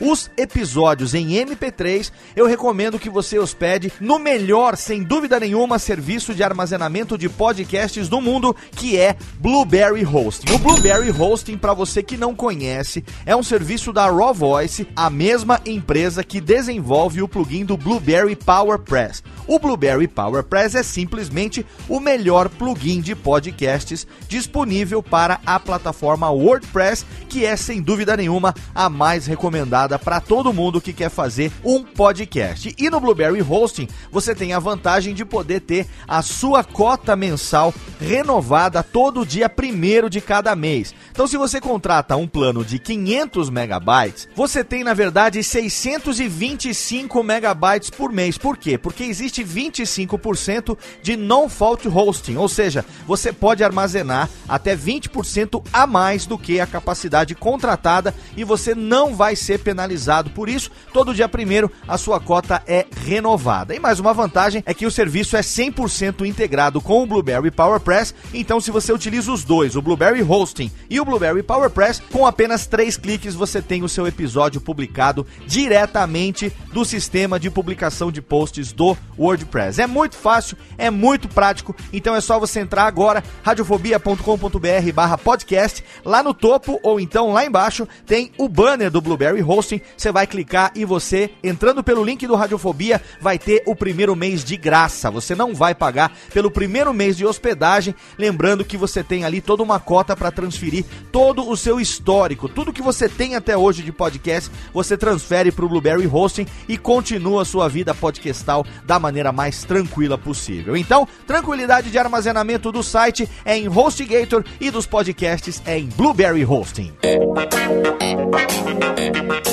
Eu quero aqui deixar o meu agradecimento a todo mundo que esteve presente no primeiro encontro radiofobético. É, criançada, foi totalmente fenomenal. Realizado agora no último sábado, dia 2 de abril de 2016, lá em São Paulo. Agradeço a todos os parceiros, os amigos, os colegas podcasters, os fãs, os ouvintes, todo mundo que teve lá. Foi uma tarde muito gostosa, uma tarde muito agradável, aonde a gente conseguiu bater papo, trocar ideia. Foi muito bacana mesmo tomar aquela, né? É, técnica, exatamente. Tomamos os nossos Beer Nights e eu fiquei muito feliz. Realmente, eu tava com tanta coisa para falar, eu tava querendo expressar esse sentimento de gratidão de alguma forma que eu fiz um vídeo. Eu fiz um vídeo no caminho de casa, eu não aguentei, eu liguei a câmera no carro mesmo e eu fiz um vídeo com as minhas impressões e o meu agradecimento a todos que estiveram presentes no primeiro encontro radiofobético. Então eu recomendo que você, se quiser saber, né? Recomendo não, mas se você quiser saber como eu me senti, se você quiser saber o que que isso realmente significou para mim, tem o link no post para você entrar lá no meu canal Michordias, que é o meu mais novo canal de vídeos. Talvez você não saiba, mas agora eu tenho um canal de vídeos que é o Michordias com Léo Lopes e a partir de agora, infalivelmente toda semana, às vezes teremos mais de um vídeo por semana, mas eu vou me esforçar para pelo menos uma vez por semana ter lá um vídeo novo no canal, um canal onde eu vou me expressar, onde eu vou falar sobre aquilo que me der vontade. Então, significa que eu virei um tutuber, exatamente. Eu virei um tutuber. É, eu não sei, eu não quero rotular, mas eu agora estou também mostrando a cara, mostrando a face gorda no YouTube, além de me esconder aqui nos microfones do Radiofobia, eu também agora tô mostrando a cara lá no canal Michordias. E eu fiz esse vídeo quando voltava para casa dentro do carro, então se você quiser, entra lá para você saber um pouco das minhas impressões, do meu sentimento genuíno e sincero por todos aqueles que estiveram presentes no primeiro encontro radiofobético. A gente tem uma cobertura, a gente vai fazer um vídeo dessa cobertura em breve no canal Michódias também. A gente vai publicar. Então, se você quiser, entra agora. Tem o um link também pro canal Michódias lá no post. É só você entrar e se inscrever. E você, é claro, vai ser avisado lá pelo YouTube sempre que tiver o upload de um novo vídeo para você. Em breve, a gente vai fazer mais um encontro. Estamos pensando seriamente pelas impressões do pessoal que teve lá. Muita gente falou: olha, você falou, né, de fazer talvez um encontro lá na sua cidade lá em Serra Negra. Pô, é muito gostoso lá, muito tranquilo, um clima muito agradável. Por que, que você não faz mesmo, né? Tira um final de semana e tal pro pessoal. Eu tô realmente pensando nisso, quem sabe aí no segundo semestre não role o segundo encontro radiofobético e por que não fazer esse encontro aqui em Serra Negra, fazer um retiro, um retiro é, é, espírito podcastal aqui na estância hidromineral climática de Serra Negra. Vamos pensar numa alternativa para isso, mas quem sabe em breve não teremos outros encontros também em outras cidades. Então, eu só tenho no primeiro momento que agradecer a todo mundo que teve lá, a todo mundo que se interessa, a todo mundo que acompanha, que prestigia o meu trabalho. Tá lá o vídeo com as impressões pelo primeiro encontro radiofobético e em breve a gente vai ter mais novidades aqui. Acompanha lá o canal que eu vou preparar coisas bem bacaninhas para você tá bom? Os recados terminam aqui, vamos continuar porque tem mais aqui a segunda metade agora do nosso programa sobre consumo de música com Marcos Lauro, Caio Bap e o meu amigo Japilzes. Aumenta aí. Radiofobia. Radiofobia.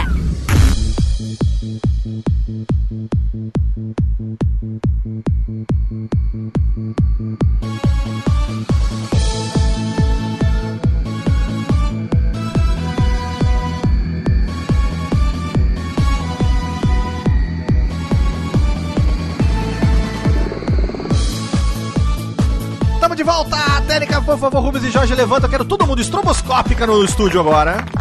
Todo mundo dançando ao som de Hélio dos Passos, o gênio, a lenda. Faz favor agora, todo mundo. Fica comigo agora. Viaja no mundo do sonho. Olha que bela melódia. Já está na hora. Olha aqui, estamos começando nosso bloco derradeiro com o som do mestre, o homem da narega, Hélio dos Passos. Que belo remix, hein, Marcos Paulo? Você já, já tocou na Night essa música, não? Pô, não conhecia isso não, cara. Mas Não. Hélio dos Passos. na praia como uma sereia. Coisa linda, rapaz. Remix de Hélio dos Assiste Passos. o clipe. Tem que ver o clipe. Então, eu, eu puxei essa música não por acaso. Agora estamos de volta, né? A Radiofobia está aqui. Você não saiu daí, até porque esse é um podcast, você não muda de canal no meio, você não, não muda o dial do, do meio do podcast. A gente fala só para não perder a para não perder a ginga radiofônica, né? A gente fala, ah, estamos de volta. Não, a gente não saiu daqui tempo todo, né? Você, você tá no play aí direto, né? Você, você não mudou pro Papo de Gordo depois voltou pro Radiofobia. Você não fez isso, né? Pelo menos eu espero que você não tenha feito, né? Porque se você for, você não volta. Então, lá vai ver que é melhor, aí não volta pra cá. É, então é o seguinte, ó. O Hélio dos Passos é um exemplo de outros tantos é, é, anônimos, né? artistas, é, que graças à internet, graças ao YouTube, que foi citado pelo Marcos Lauro, como uma ferramenta também, hoje uma das maiores ferramentas de consumo de música, é, tem esse outro lado também, né? Hoje em dia qualquer pessoa pode ser cantor. Não que não pudesse no passado. Podia. Né? Só que você não conseguia, por exemplo, chegar numa gravadora, lançar um disco, e hoje na internet você consegue fazer como um Hélio dos Passos da vida, né? Como um outro Ademir do Arari. Ademir do Arari você conhece, Marcos Lauro? Pô, também não. Ademir do cara. Arari, não conhece da chinela? Aqui, ó. Ah, da chinela, sim, sim. Ademir do Arari. Não, não liguei o nome à pessoa. Essa aqui é genial também. Não liguei o nome à chinela. Entrei numa grife. Quando eu vi a chinela, Olha, clipando até. chinela tão linda, chinela querida, sei que vai fazer Parte da minha vida. Então, é Hélio dos Passos. Poesia, né? Nosso querido Ademir do Arari. Tem outro também lá que eu gosto muito. Qual é aquele lá que canta? Aquele do E- E- E- Evaldo Mar, aquele Chance. Chance. Que lá é bom também. Vou terei que escapar. Que era muito bom. Mas enfim, esses caras, cantores, por que não, né? Estão cantando, são cantores, obviamente, né? Mas se fossem lançar música aí nos anos 80, nos anos 90, talvez conseguissem, sei lá, numa gravadora regional, lançar um disco regional, alguma coisa assim. No entanto, graças à internet, graças ao streaming, graças a, a- ao, ao poder do consumidor de escolher é, o que ele quer ouvir, os caras podem lançar um vídeo no YouTube e simplesmente viralizar e acabar virando um puta de um sucesso do dia pra noite. Né? Claro que eh, não estamos falando em termos de ganhar dinheiro, né? Porque você vai ver como é que tá lá o Ademir do Arari, ele tá tomando pinga lá na biboca, lá, sabe Deus aonde, lá onde ele mora, que eu já vi o vídeo esse dia lá no YouTube. Assim, você viu que era, foi uma brincadeira, o cara foi lá, gravou uma música e tal. Mas o que eu queria levantar tocando esses caras aqui agora é que a mudança eh, de comportamento ela não foi só do consumidor. Né? A mudança de comportamento, a gente citou a dela, o, o Caio citou o exemplo dele também, do Coquetel Armada, o dele como músico independente. A mudança foi de, de forma geral. O, o lance todo é que é o seguinte: quem faz não quer gastar e quem consome não quer pagar. Ou será que, ou, ou será que não é assim? Porque tem aquela, aquela noção de que tá na internet é de graça. Não é verdade? Tá lá. Ah, tá no YouTube, o disco. Vamos, vamos ser bem sinceros. Ah, tá lá no, no YouTube. Tá bom. Você clica lá no YouTube, de graça, você escutou. Acabou. Você não precisa gastar um tostão. Você tá gastando 3G, tá pagando o seu, a sua banda larga, sei lá. Mas pela música em si, você não tá pagando, né? Então, assim, o quanto isso é determinante no rumo do, do, do mercado fonográfico e da questão toda é, de quem vive de música a, a partir de agora. Porque vocês acham que tem volta esse caminho? Não tem volta, né? Qual- qual- qual- quais seriam as alternativas pra isso? É, o, é, é, cara, você falou. é, Eu, eu acho que eu vou bater na tecla de novo do, do- de adaptar. Porque, querendo ou não, é caro pra cacete, né? Pra, pra fazer uma produção de um, de um disco. Você pega essas grandes gravadoras, elas gastam coisas de, mano, sei lá, milhões, assim, co- co- contando com a gravação, a produção de clipe, o suporte de, de turnê que vai fazer pra vender, enfim. Os caras gastam muita grana. Aí qual que é o lance da adaptação? Eu, putz, eu esqueci o nome do cara, velho. Vou pedir desculpa aqui pra vocês, mas eu, eu vi um cara no YouTube esses dias que ele produziu uma, uma banda. Um, o cara é um produtor musical, produziu uma banda que, que, que é na Europa, se não me engano. Vendeu muito, muito, não tenha vendido o disco físico, mas estourou de um jeito muito grande. E o cara produziu num, num quartinho, saca? Num- fez o disco inteiro num quarto. Como que ele produziu isso? Ele usou os, os que, que a gente chama de VSTs, né? Aham. Que são os plugins de, de- dos, dos programas de áudio. O cara ia lá, espetava a guitarra no- no- no- na placa de áudio dele. Beleza, gravava guitarra, daquela, aquele som de guitarra em linha nojento. Gravava a guitarra daquele jeito, só que usava, colocava o plugin lá, o Guitar Rig, o Amplitude, enfim. É, e conseguia colocar efeitos na guitarra que parecia que o cara tava microfonando um, um amplificador Marshall, sei lá. Isso é a mesma coisa com a bateria. O cara, ao invés de gravar uma bateria, as peças, microfonar, botar 17 microfones numa bateria, porque ele não tem dinheiro pra comprar microfone nem pra alugar, no- que sequer cabe uma bateria no quarto que ele gravou, ele foi lá e programou a bateria, que hoje em dia você consegue e consegue fazer bem feito isso. Ou seja, ele gastou nada, assim, ele gastou com o equipamento que ele já tinha e ele conseguiu gravar um disco que estourou lá na. na- eu, eu preciso procurar esse nome, depois eu te passo, Léo. Aham. Mas é, eu acho que é o, é o lance da adaptação, tá ligado? Ele, ele conseguiu achar uma solução que ficou bem feita, graças, eu acho que à tecnologia, os avanços desses plugins, desses programas e dessas formas de gravação, que ele conseguiu montar um disco super honesto, bom pra caramba, e estourou de um jeito. Quer dizer, será que eh, as gravadoras ou as bandas independentes também vão começar a, a se adaptar e fazer discos dessa forma, sem precisar gastar muito, porque eles não vão eles sabem que não vão ter retorno, porque o retorno é muito pouco, a não ser que você tenha milhões e milhões de views. Não sei, fica, fica a dúvida aí como que Então, vão ser os próximos anos. Mas a- a- o que eu queria saber, levantar essa questão, antes de partir para um assunto mais pessoal nosso, assim, de consumo de música mesmo, eu queria terminar esse assunto, assim, é, levantando essa questão. É possível ainda viver de música hoje em dia? Ano, ano passado era. Era possível o cara viver de música, o cara ganhava dinheiro com show.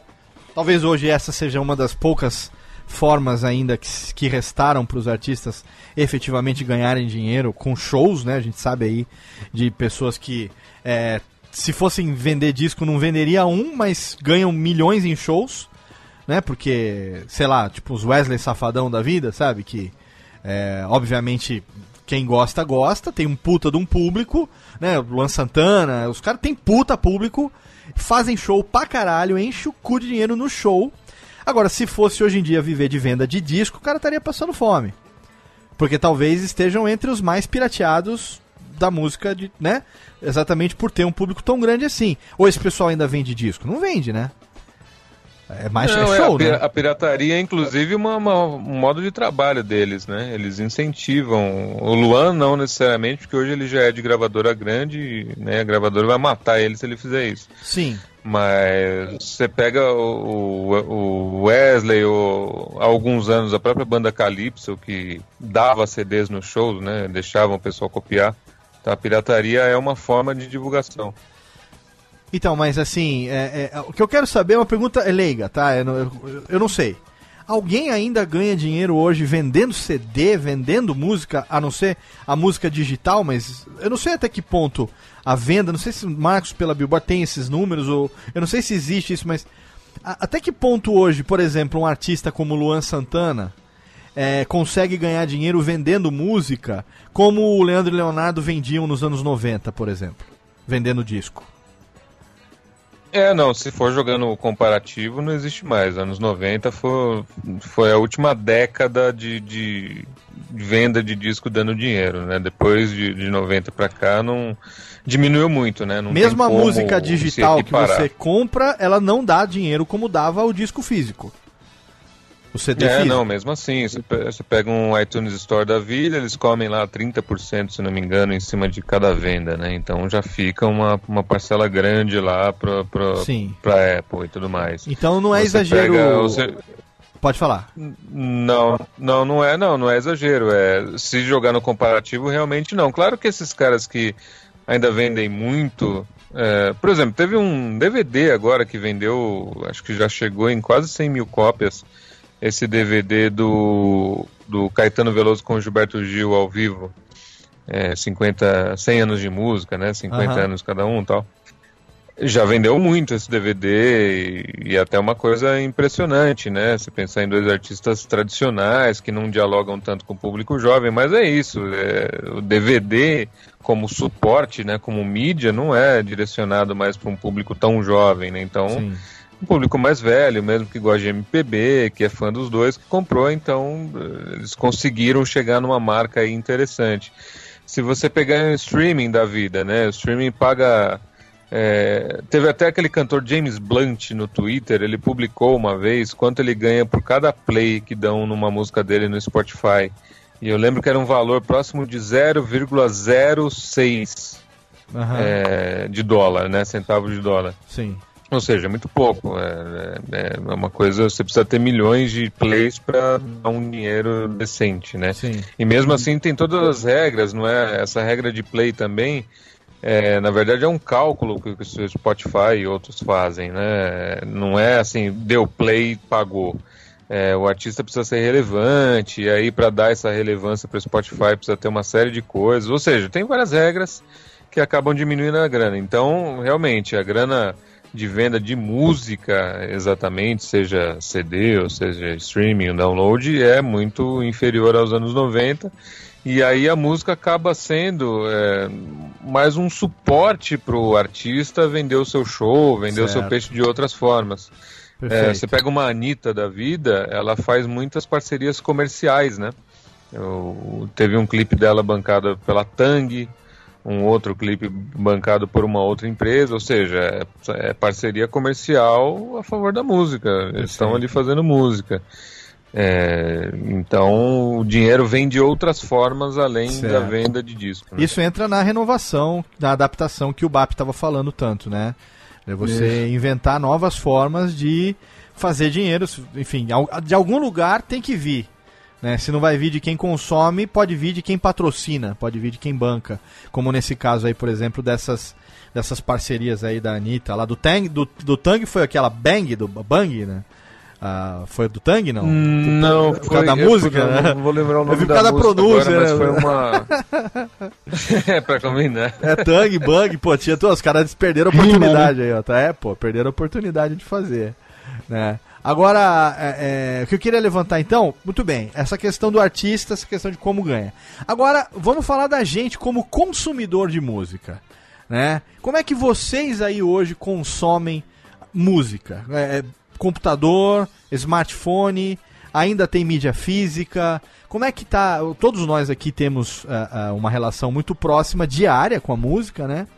É, eu queria saber como é, como, co- co- o que, que vocês recomendam, é, quais são as opções mais práticas para vocês, como é que vocês que é, consomem música diariamente e muito têm feito e quais as ferramentas que têm escolhido. Se aí alguém ainda tem esse romantismo do, da, da coleção, da mídia física. Agora a gente está vivendo aí um momento, né? Falando um pouco dessa coisa de saudosismo. A gente tem é, já fábricas de vinil é, abertas aqui no Brasil, se eu não me engano, tem acho que uma ou duas em atividade né, em São Paulo. É, e tem agora um, um empresário que já anunciou, eu vi essa semana, não sei se foi na Billboard, onde é que foi que eu vi, dizendo que vai retomar a produção de fitas cassete.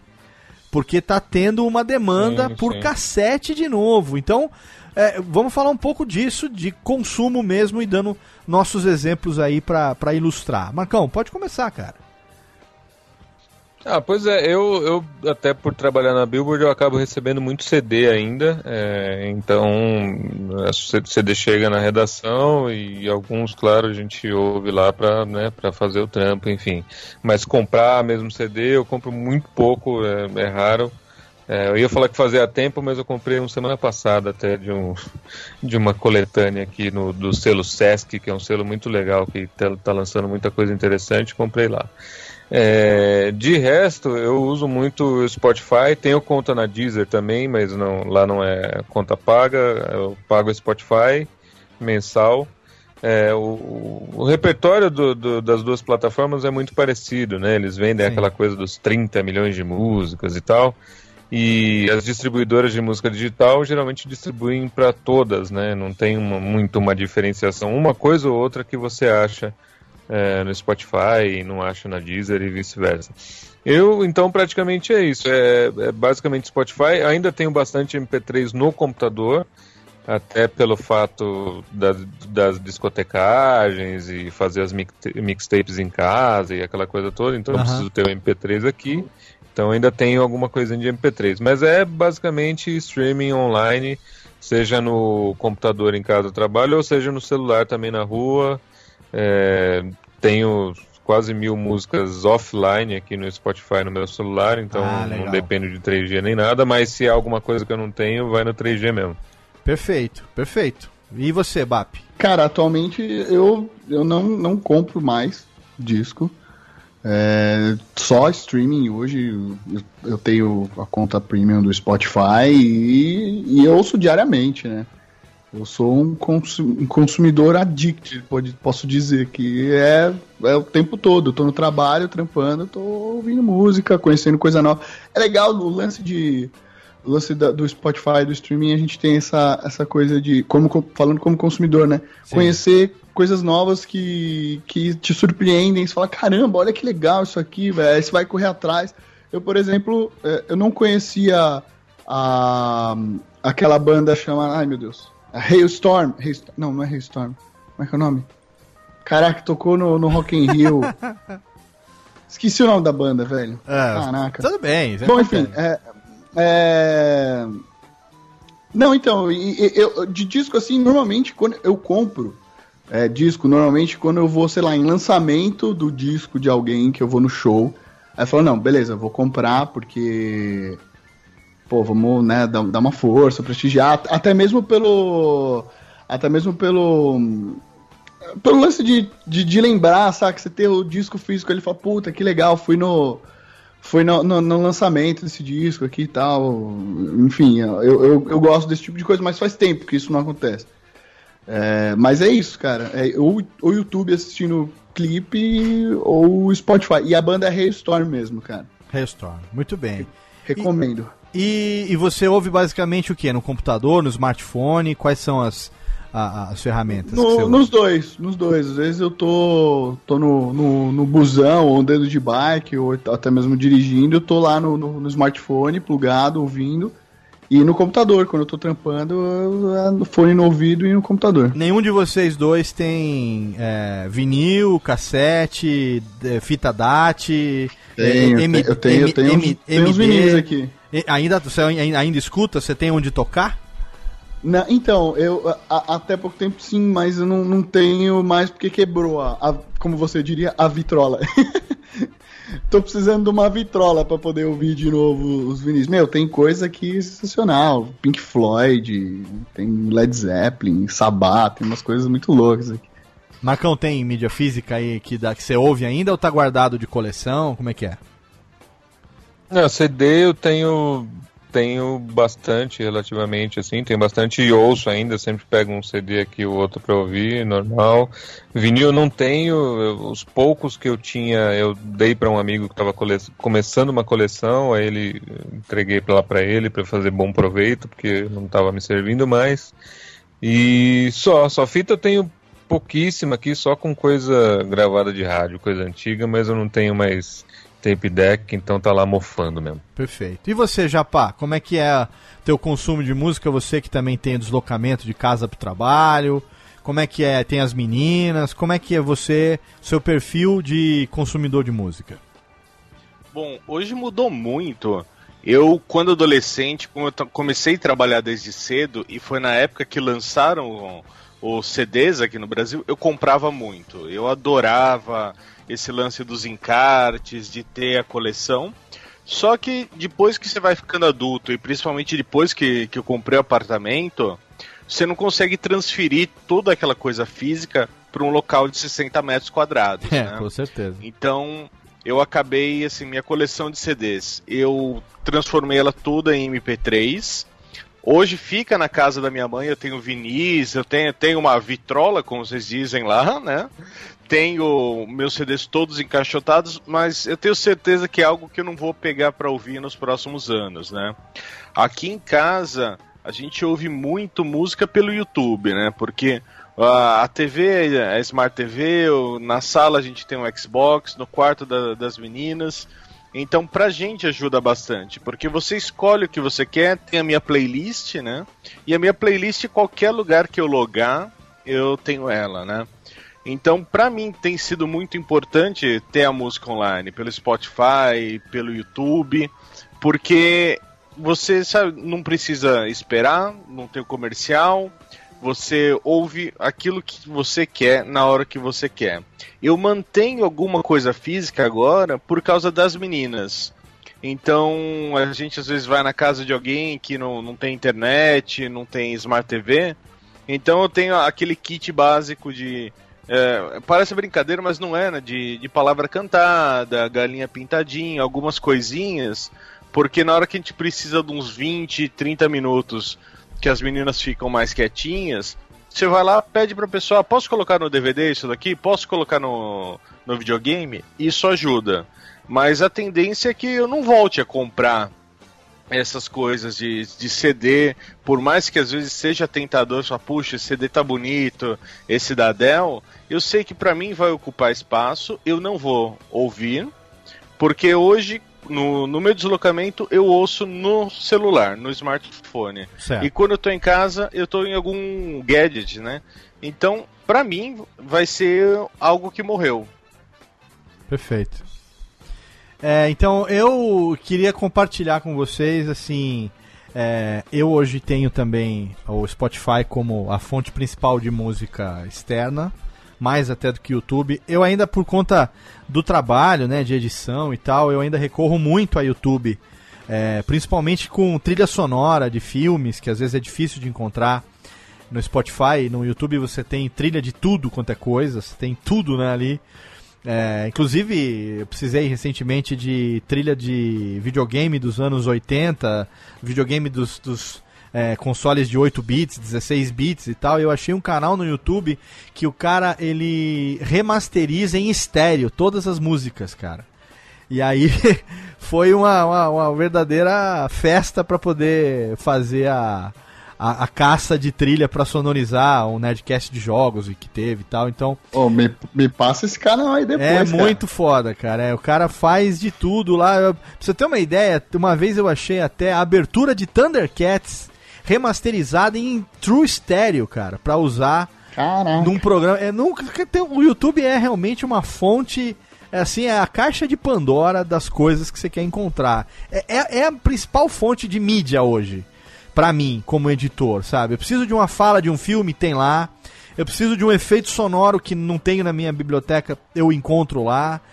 É, para mixar, pra produzir. Então, cara, é- é YouTube realmente. Mas pra consumo de música, o Spotify tem sido a, a minha principal fonte. Eu não vou citar aqui é, ouvir podcast, tal, que não é, não é o assunto. O podcast está falando diferente de música, né? Então é outra mídia, é outro conteúdo.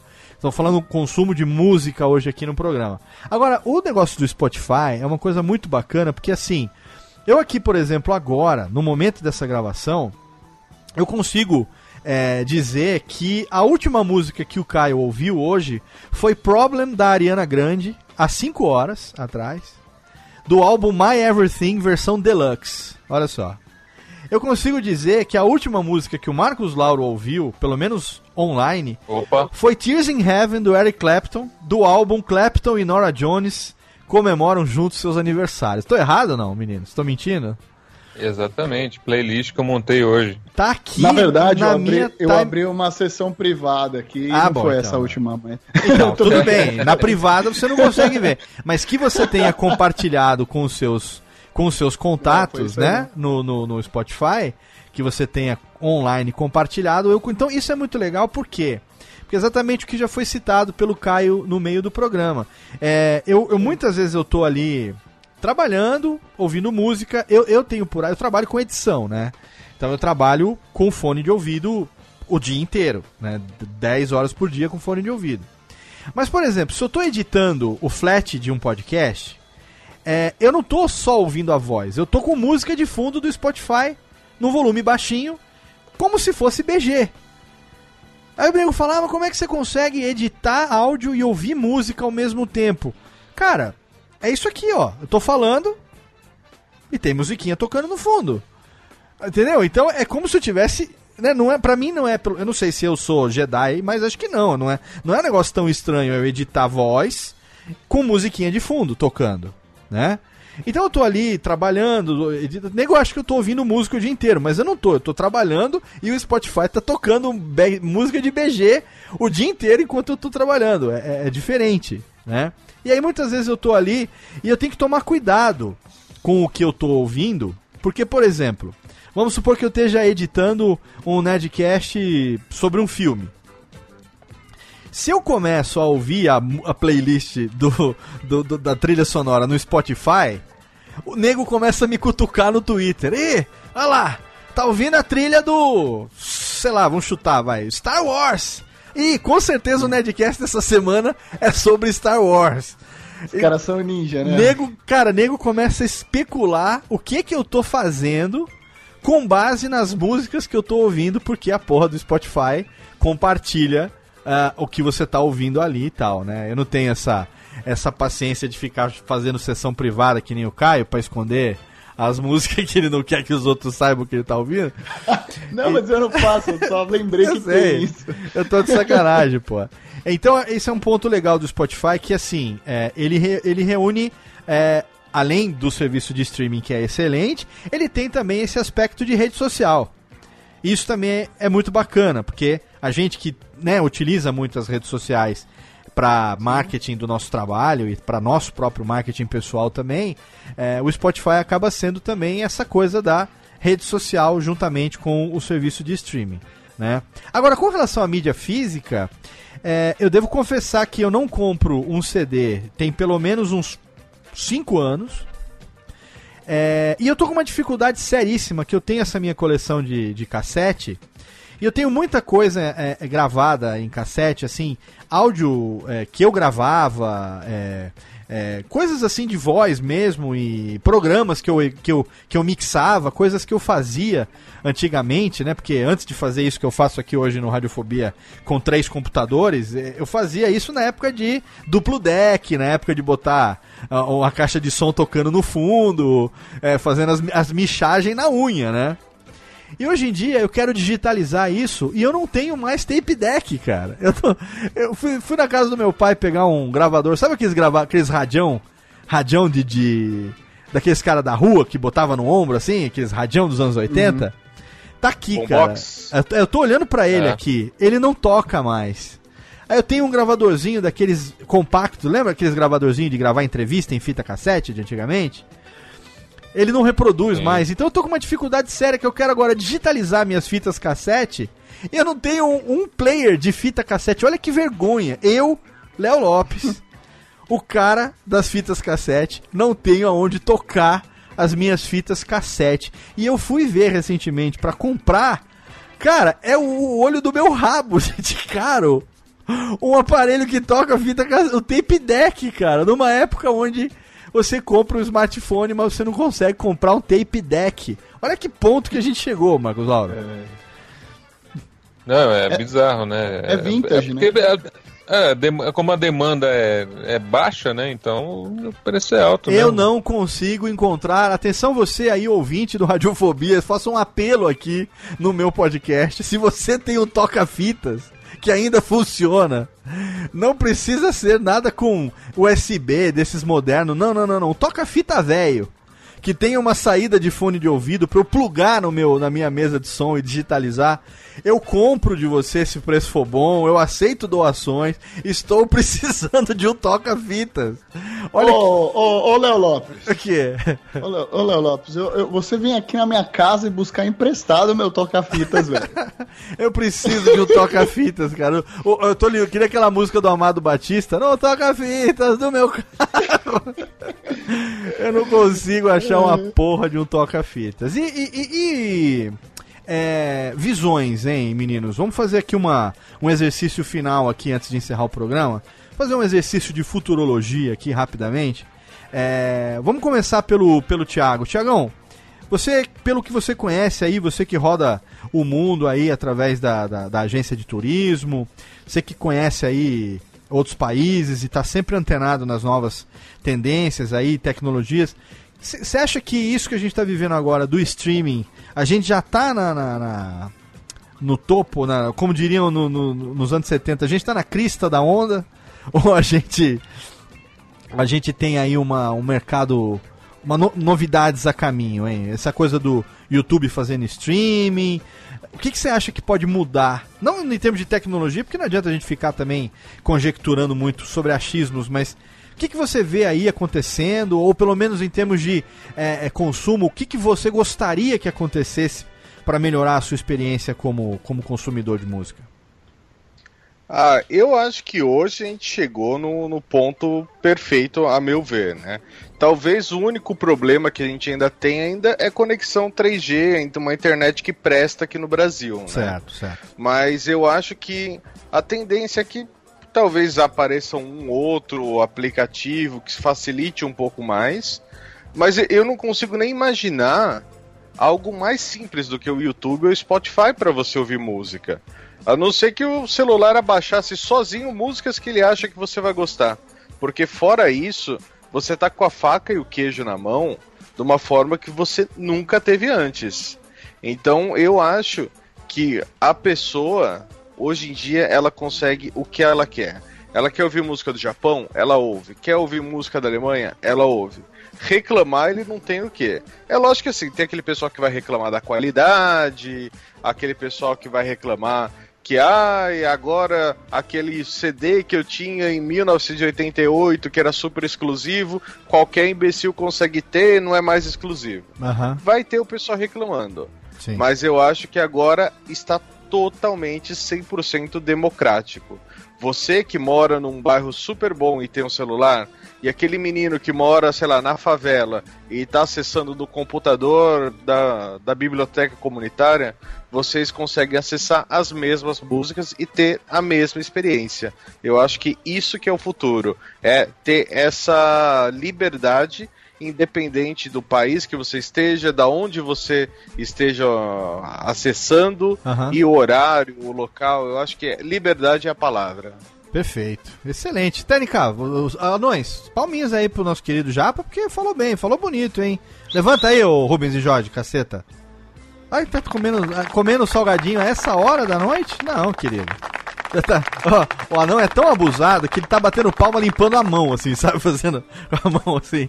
Oh, que anão mal, maledeto. E você, Caio Bap, você como músico, você aí que tá é, utilizando o YouTube com os seus covers, o que, que você vislumbra, hein? Vamos fazer um exercício de futurologia também aí. Você acha que o que, que tem para melhorar, para mudar do que a gente está vivendo? Não digo melhorar, mas você acha que ainda vai ter um, um passo além? Sempre tem, né, cara? O que, que poderia ser, hein?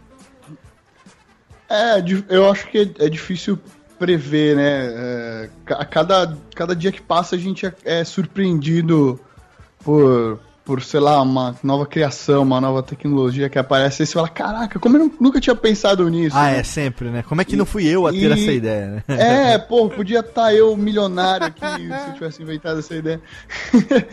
Não, mas, cara, eu, eu, assim, pensando como consumidor, eu acho que é, é, dá para conhecer, a, a, pelo fato até que o, que o Thiago falou, a, pelo fato de você ter liberdade hoje em dia de, de escolha e, e, e liberdade de, de, de, procurar coisas novas, acho que quem quer buscar coisas novas vai conseguir achar, porque tá fácil.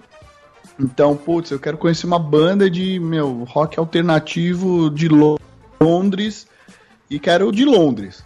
Aí você vai achar bandas de, de rock alternativo de Londres e você vai achar uma banda que você vai falar: caraca, que louco, velho.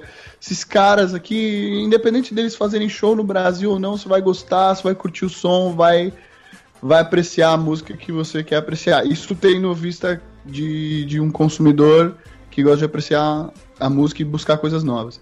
E, e, e, pelo lado do artista, cara, eu acho que, pensando no futuro, eu acho que vai ter muita produção caseira, que já, já tem, só que de alta qualidade. Eu acho que a gente vai começar a ver umas coisas sendo produzidas é, com baixo orçamento e com alta qualidade. Isso eu tenho quase certeza que a gente vai ver bastante daqui pra frente.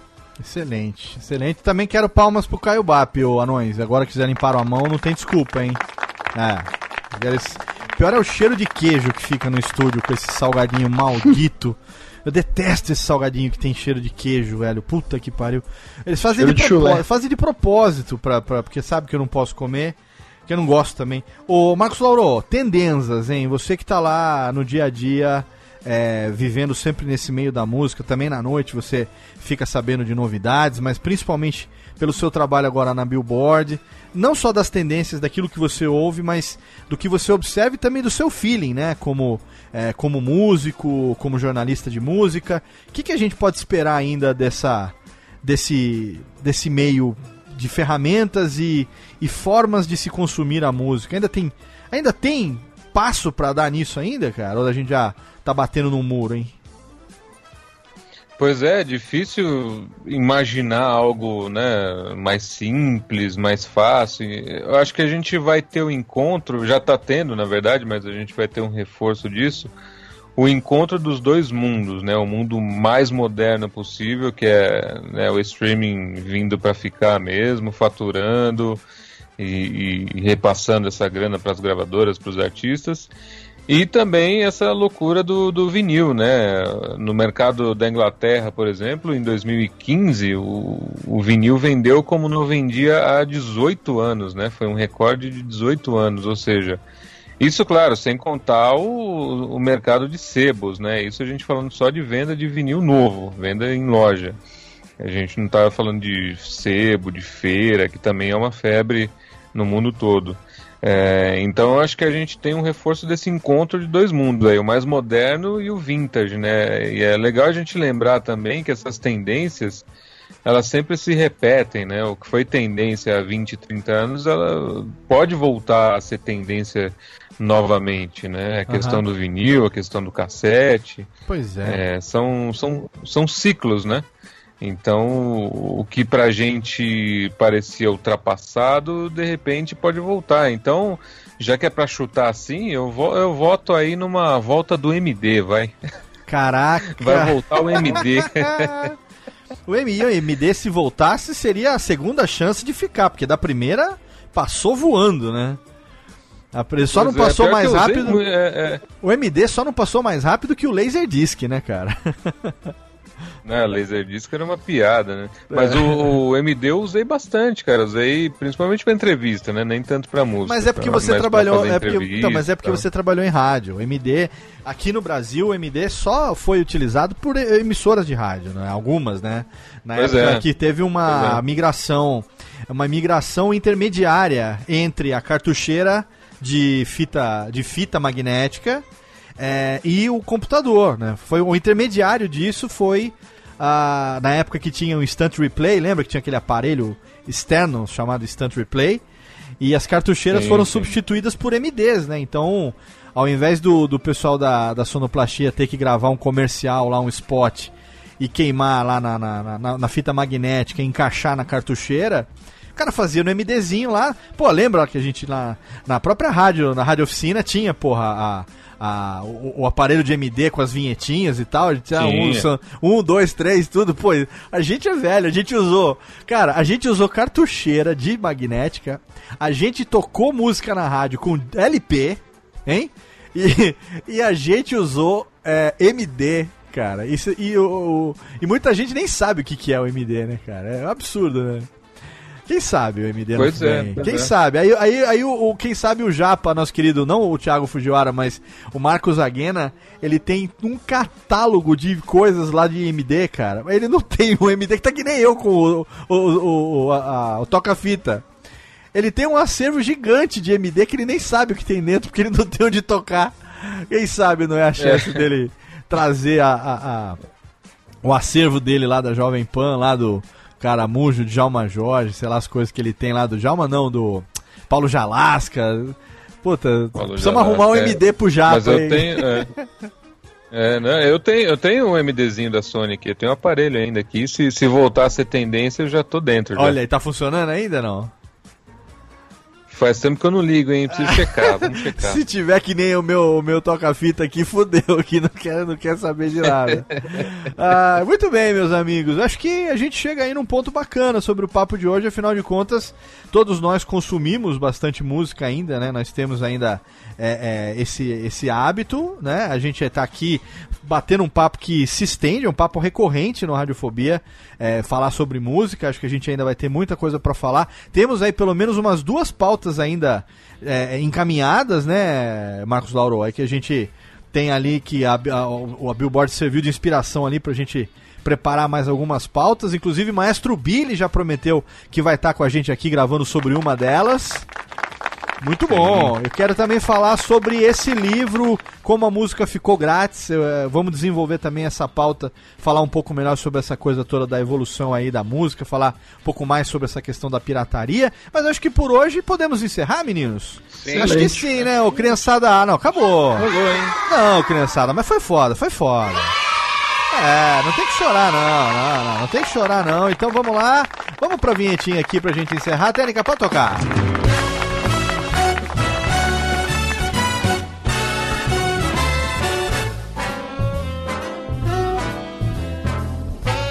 Muito bem, muito obrigado a você aí que fez o download macio e gostosinho, radiofobia.com.br, o seu podcast antiácido efervescente toda segunda-feira, trazendo um programinha delícia aqui pra você. E hoje a gente falou aqui mais uma vez sobre esse assunto tão gostoso que é música. Com certeza você sabe que a gente gosta de música, eu tenho certeza que você aí, nosso ouvinte, gosta também. E a gente, para conversar hoje, recebeu a presença dele diretamente de Billboard Brasil. Técnica, pode soltar porque fez.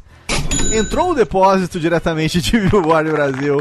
Marcos Lauro, nosso decano. Obrigado, Marcolino.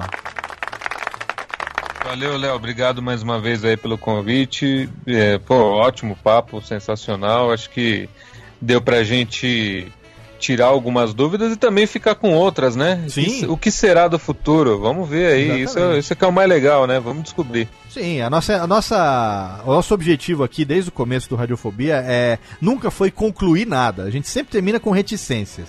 É, Até porque nós não somos especialistas em porra nenhuma. Então a gente deixa sempre aqui pro ouvinte que quiser continuar o papo, interagir com a gente através das redes sociais. Pessoal encontra o Marcos Lauro no. Como é que é? Arroba Marcos Lauro não, no Twitter? Sim, Twitter é arroba Marcos Lauro, também estamos lá no, no Facebook também, mesma coisa. Estamos aí nas redes. Muito bem, e profissionalmente falando, as pessoas encontram você. Pode deixar o merchan, por favor? Opa, Billboard Brasil, né, que é billboard.com.br, site com notícias sobre o mundo pop, é, nacional e internacional, e também produz o programa Quem Somos Nós da Rádio Dourado de São Paulo, pro- com a apresentação do Celso Loduca. É um programa filosófico, um programa de discussões interessantes também, bem legal. Toda segunda às 8 da noite no Eldorado. Muito bem, excelente. Marcos Lauro, nosso decano aqui, o homem da sabedoria radiofônica. Muito obrigado mais uma vez pela participação. Nós que já estamos juntos aí há sete anos, hein, Marcos Lauro? Ô vida, ô vida. Na- Sete anos só no Radiofobia, né? Fora a vida. É, só, só fora o resto. Fora os bailes. Fora os bailes. Muito bem. Temos também diretamente da Detroit Paulistana o cara que mais ouve música nos aviões é, no, no trecho São Paulo-Dubai, Thiago Fujiwara, o Japa. Valeu, Léo. Excelente participar de mais um Radiofobia falando do que a gente gosta. Falando de música, né? Exatamente. E vamos ver onde que esse futuro vai levar a gente, né? Pois Daqui é. a um tempo, como os que vamos ouvir música? Tomara- Como as pessoas vão ouvir o Radiofobia? Vamos ouvir o Radiofobia, sei lá, cara. Vamos ouvir com fralda geriátrica. É melhor. Tomando um Rivotril, sei lá, que o cara tá ficando sem cérebro, já com camisa de força, babando, qualquer coisa assim. Mas, ô, Japiuzes, seguinte. É, a pessoa quer fazer aí uma viagem destino erótico, é, destino exótico. A pessoa pode fazer isso através de Kangaroo Tour, é isso ou não? Exatamente.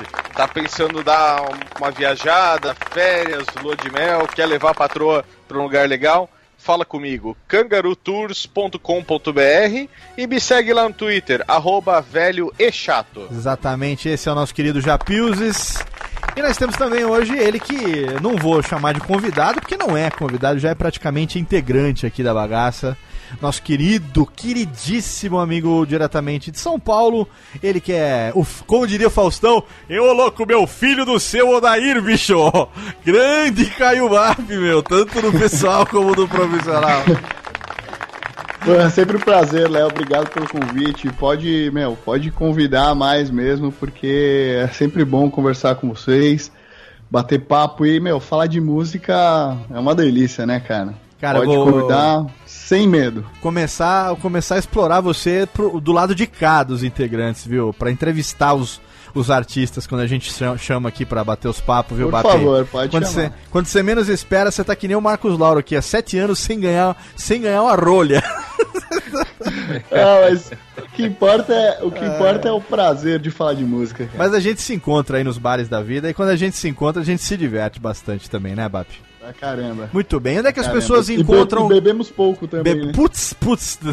A julgar pelas duas últimas vezes, lo- logo, olha, logo logo sairá o vídeo do encontro radiofobético e as pessoas verão pelos seus próprios olhos. Ser- eu não vou falar Deus, nada. Tem que me esconder. Não, vou, não, não, a gente, a gente mostra a nossa bebedeira para, para todos. Mas o, onde é que as pessoas encontram o Caio Bap na internet e o que, que elas podem ouvir, hein, Caio? Caio Bap na internet tá no Twitter, é Caio Underline Bap. No YouTube também é Caio Underline Bap, ou se você quiser procurar só Caio Bap mesmo, já, já vai achar meus trabalhos musicais. E tem também no Spotify o, o trampo com a Coquetel, que é Coquetel Armada. Procura Coquetel Armada no Spotify, que vai ter lá nosso disco Bem-vindo ao Meu Mundo. Que a não soltou nenhum ticlin, por que, Técnica? Ah, não, não, não é, não é pra soltar um atrás do outro. Ah, que filha da puta, essa Técnica tá vagabunda. Ela... ah, tá, você combinou com o Caio que ia soltar os três ticlin de uma vez, que é pra, pra dar uma reforçada, é isso? O que, que você fez? Você tá comendo a técnica, Caio? O que que tá acontecendo aqui, hein? Ela tem andado feliz É. com essa carinha sorridente. que- Va- vamos mudar de assunto. é, os Bobs estão, parece que estão numa posição diferente aqui. né? Ah, tá que nem a dona Florinda. Não quero entrar para tomar uma xícara de chá. Não, café? A técnica, é café. uma- a- a técnica é muito simpática, né, cara? É, essa técnica eu vou falar pra você, viu? Só essa verruga que não ajuda muito, mas a gente dá um jeito. O que eu ia falar aqui pra encerrar? Ah, seguinte, ó. É, em breve, bom, vou, vou vamos deixar, vamos deixar surpresa pra qualquer outro momento. É, obrigado, meus amigos, pela participação. Eu ia falar um negócio, mas é spoiler.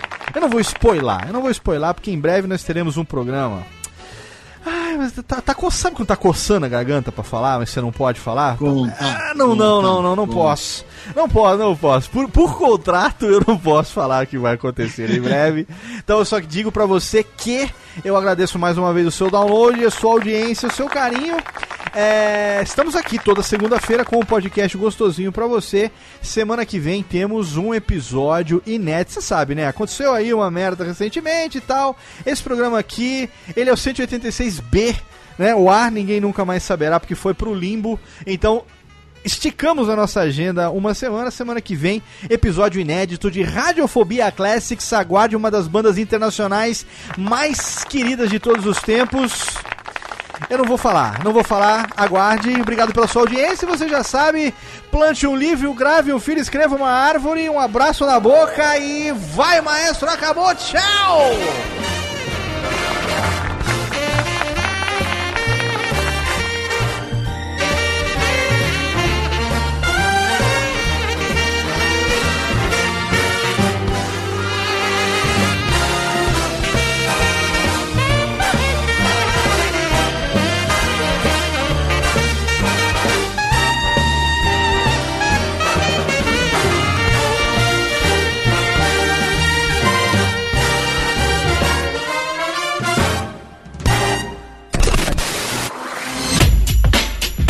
Rádio Fobia. Este podcast foi produzido por Radiofobia, podcast e multimídia. Oi, eu sou o Antônio Viviani e quero convidar você a ouvir o nosso podcast Voz Off. Desde julho de 2017, eu e meu amigo Nicola Lauleta temos o prazer de conversar com as grandes vozes do rádio, da TV e da publicidade do Brasil e trazer suas histórias até você. Se você, como nós, é apaixonado por locução, acesse vozoff.com.br e acompanhe nossos episódios aqui na Radiofobia Podcast Network.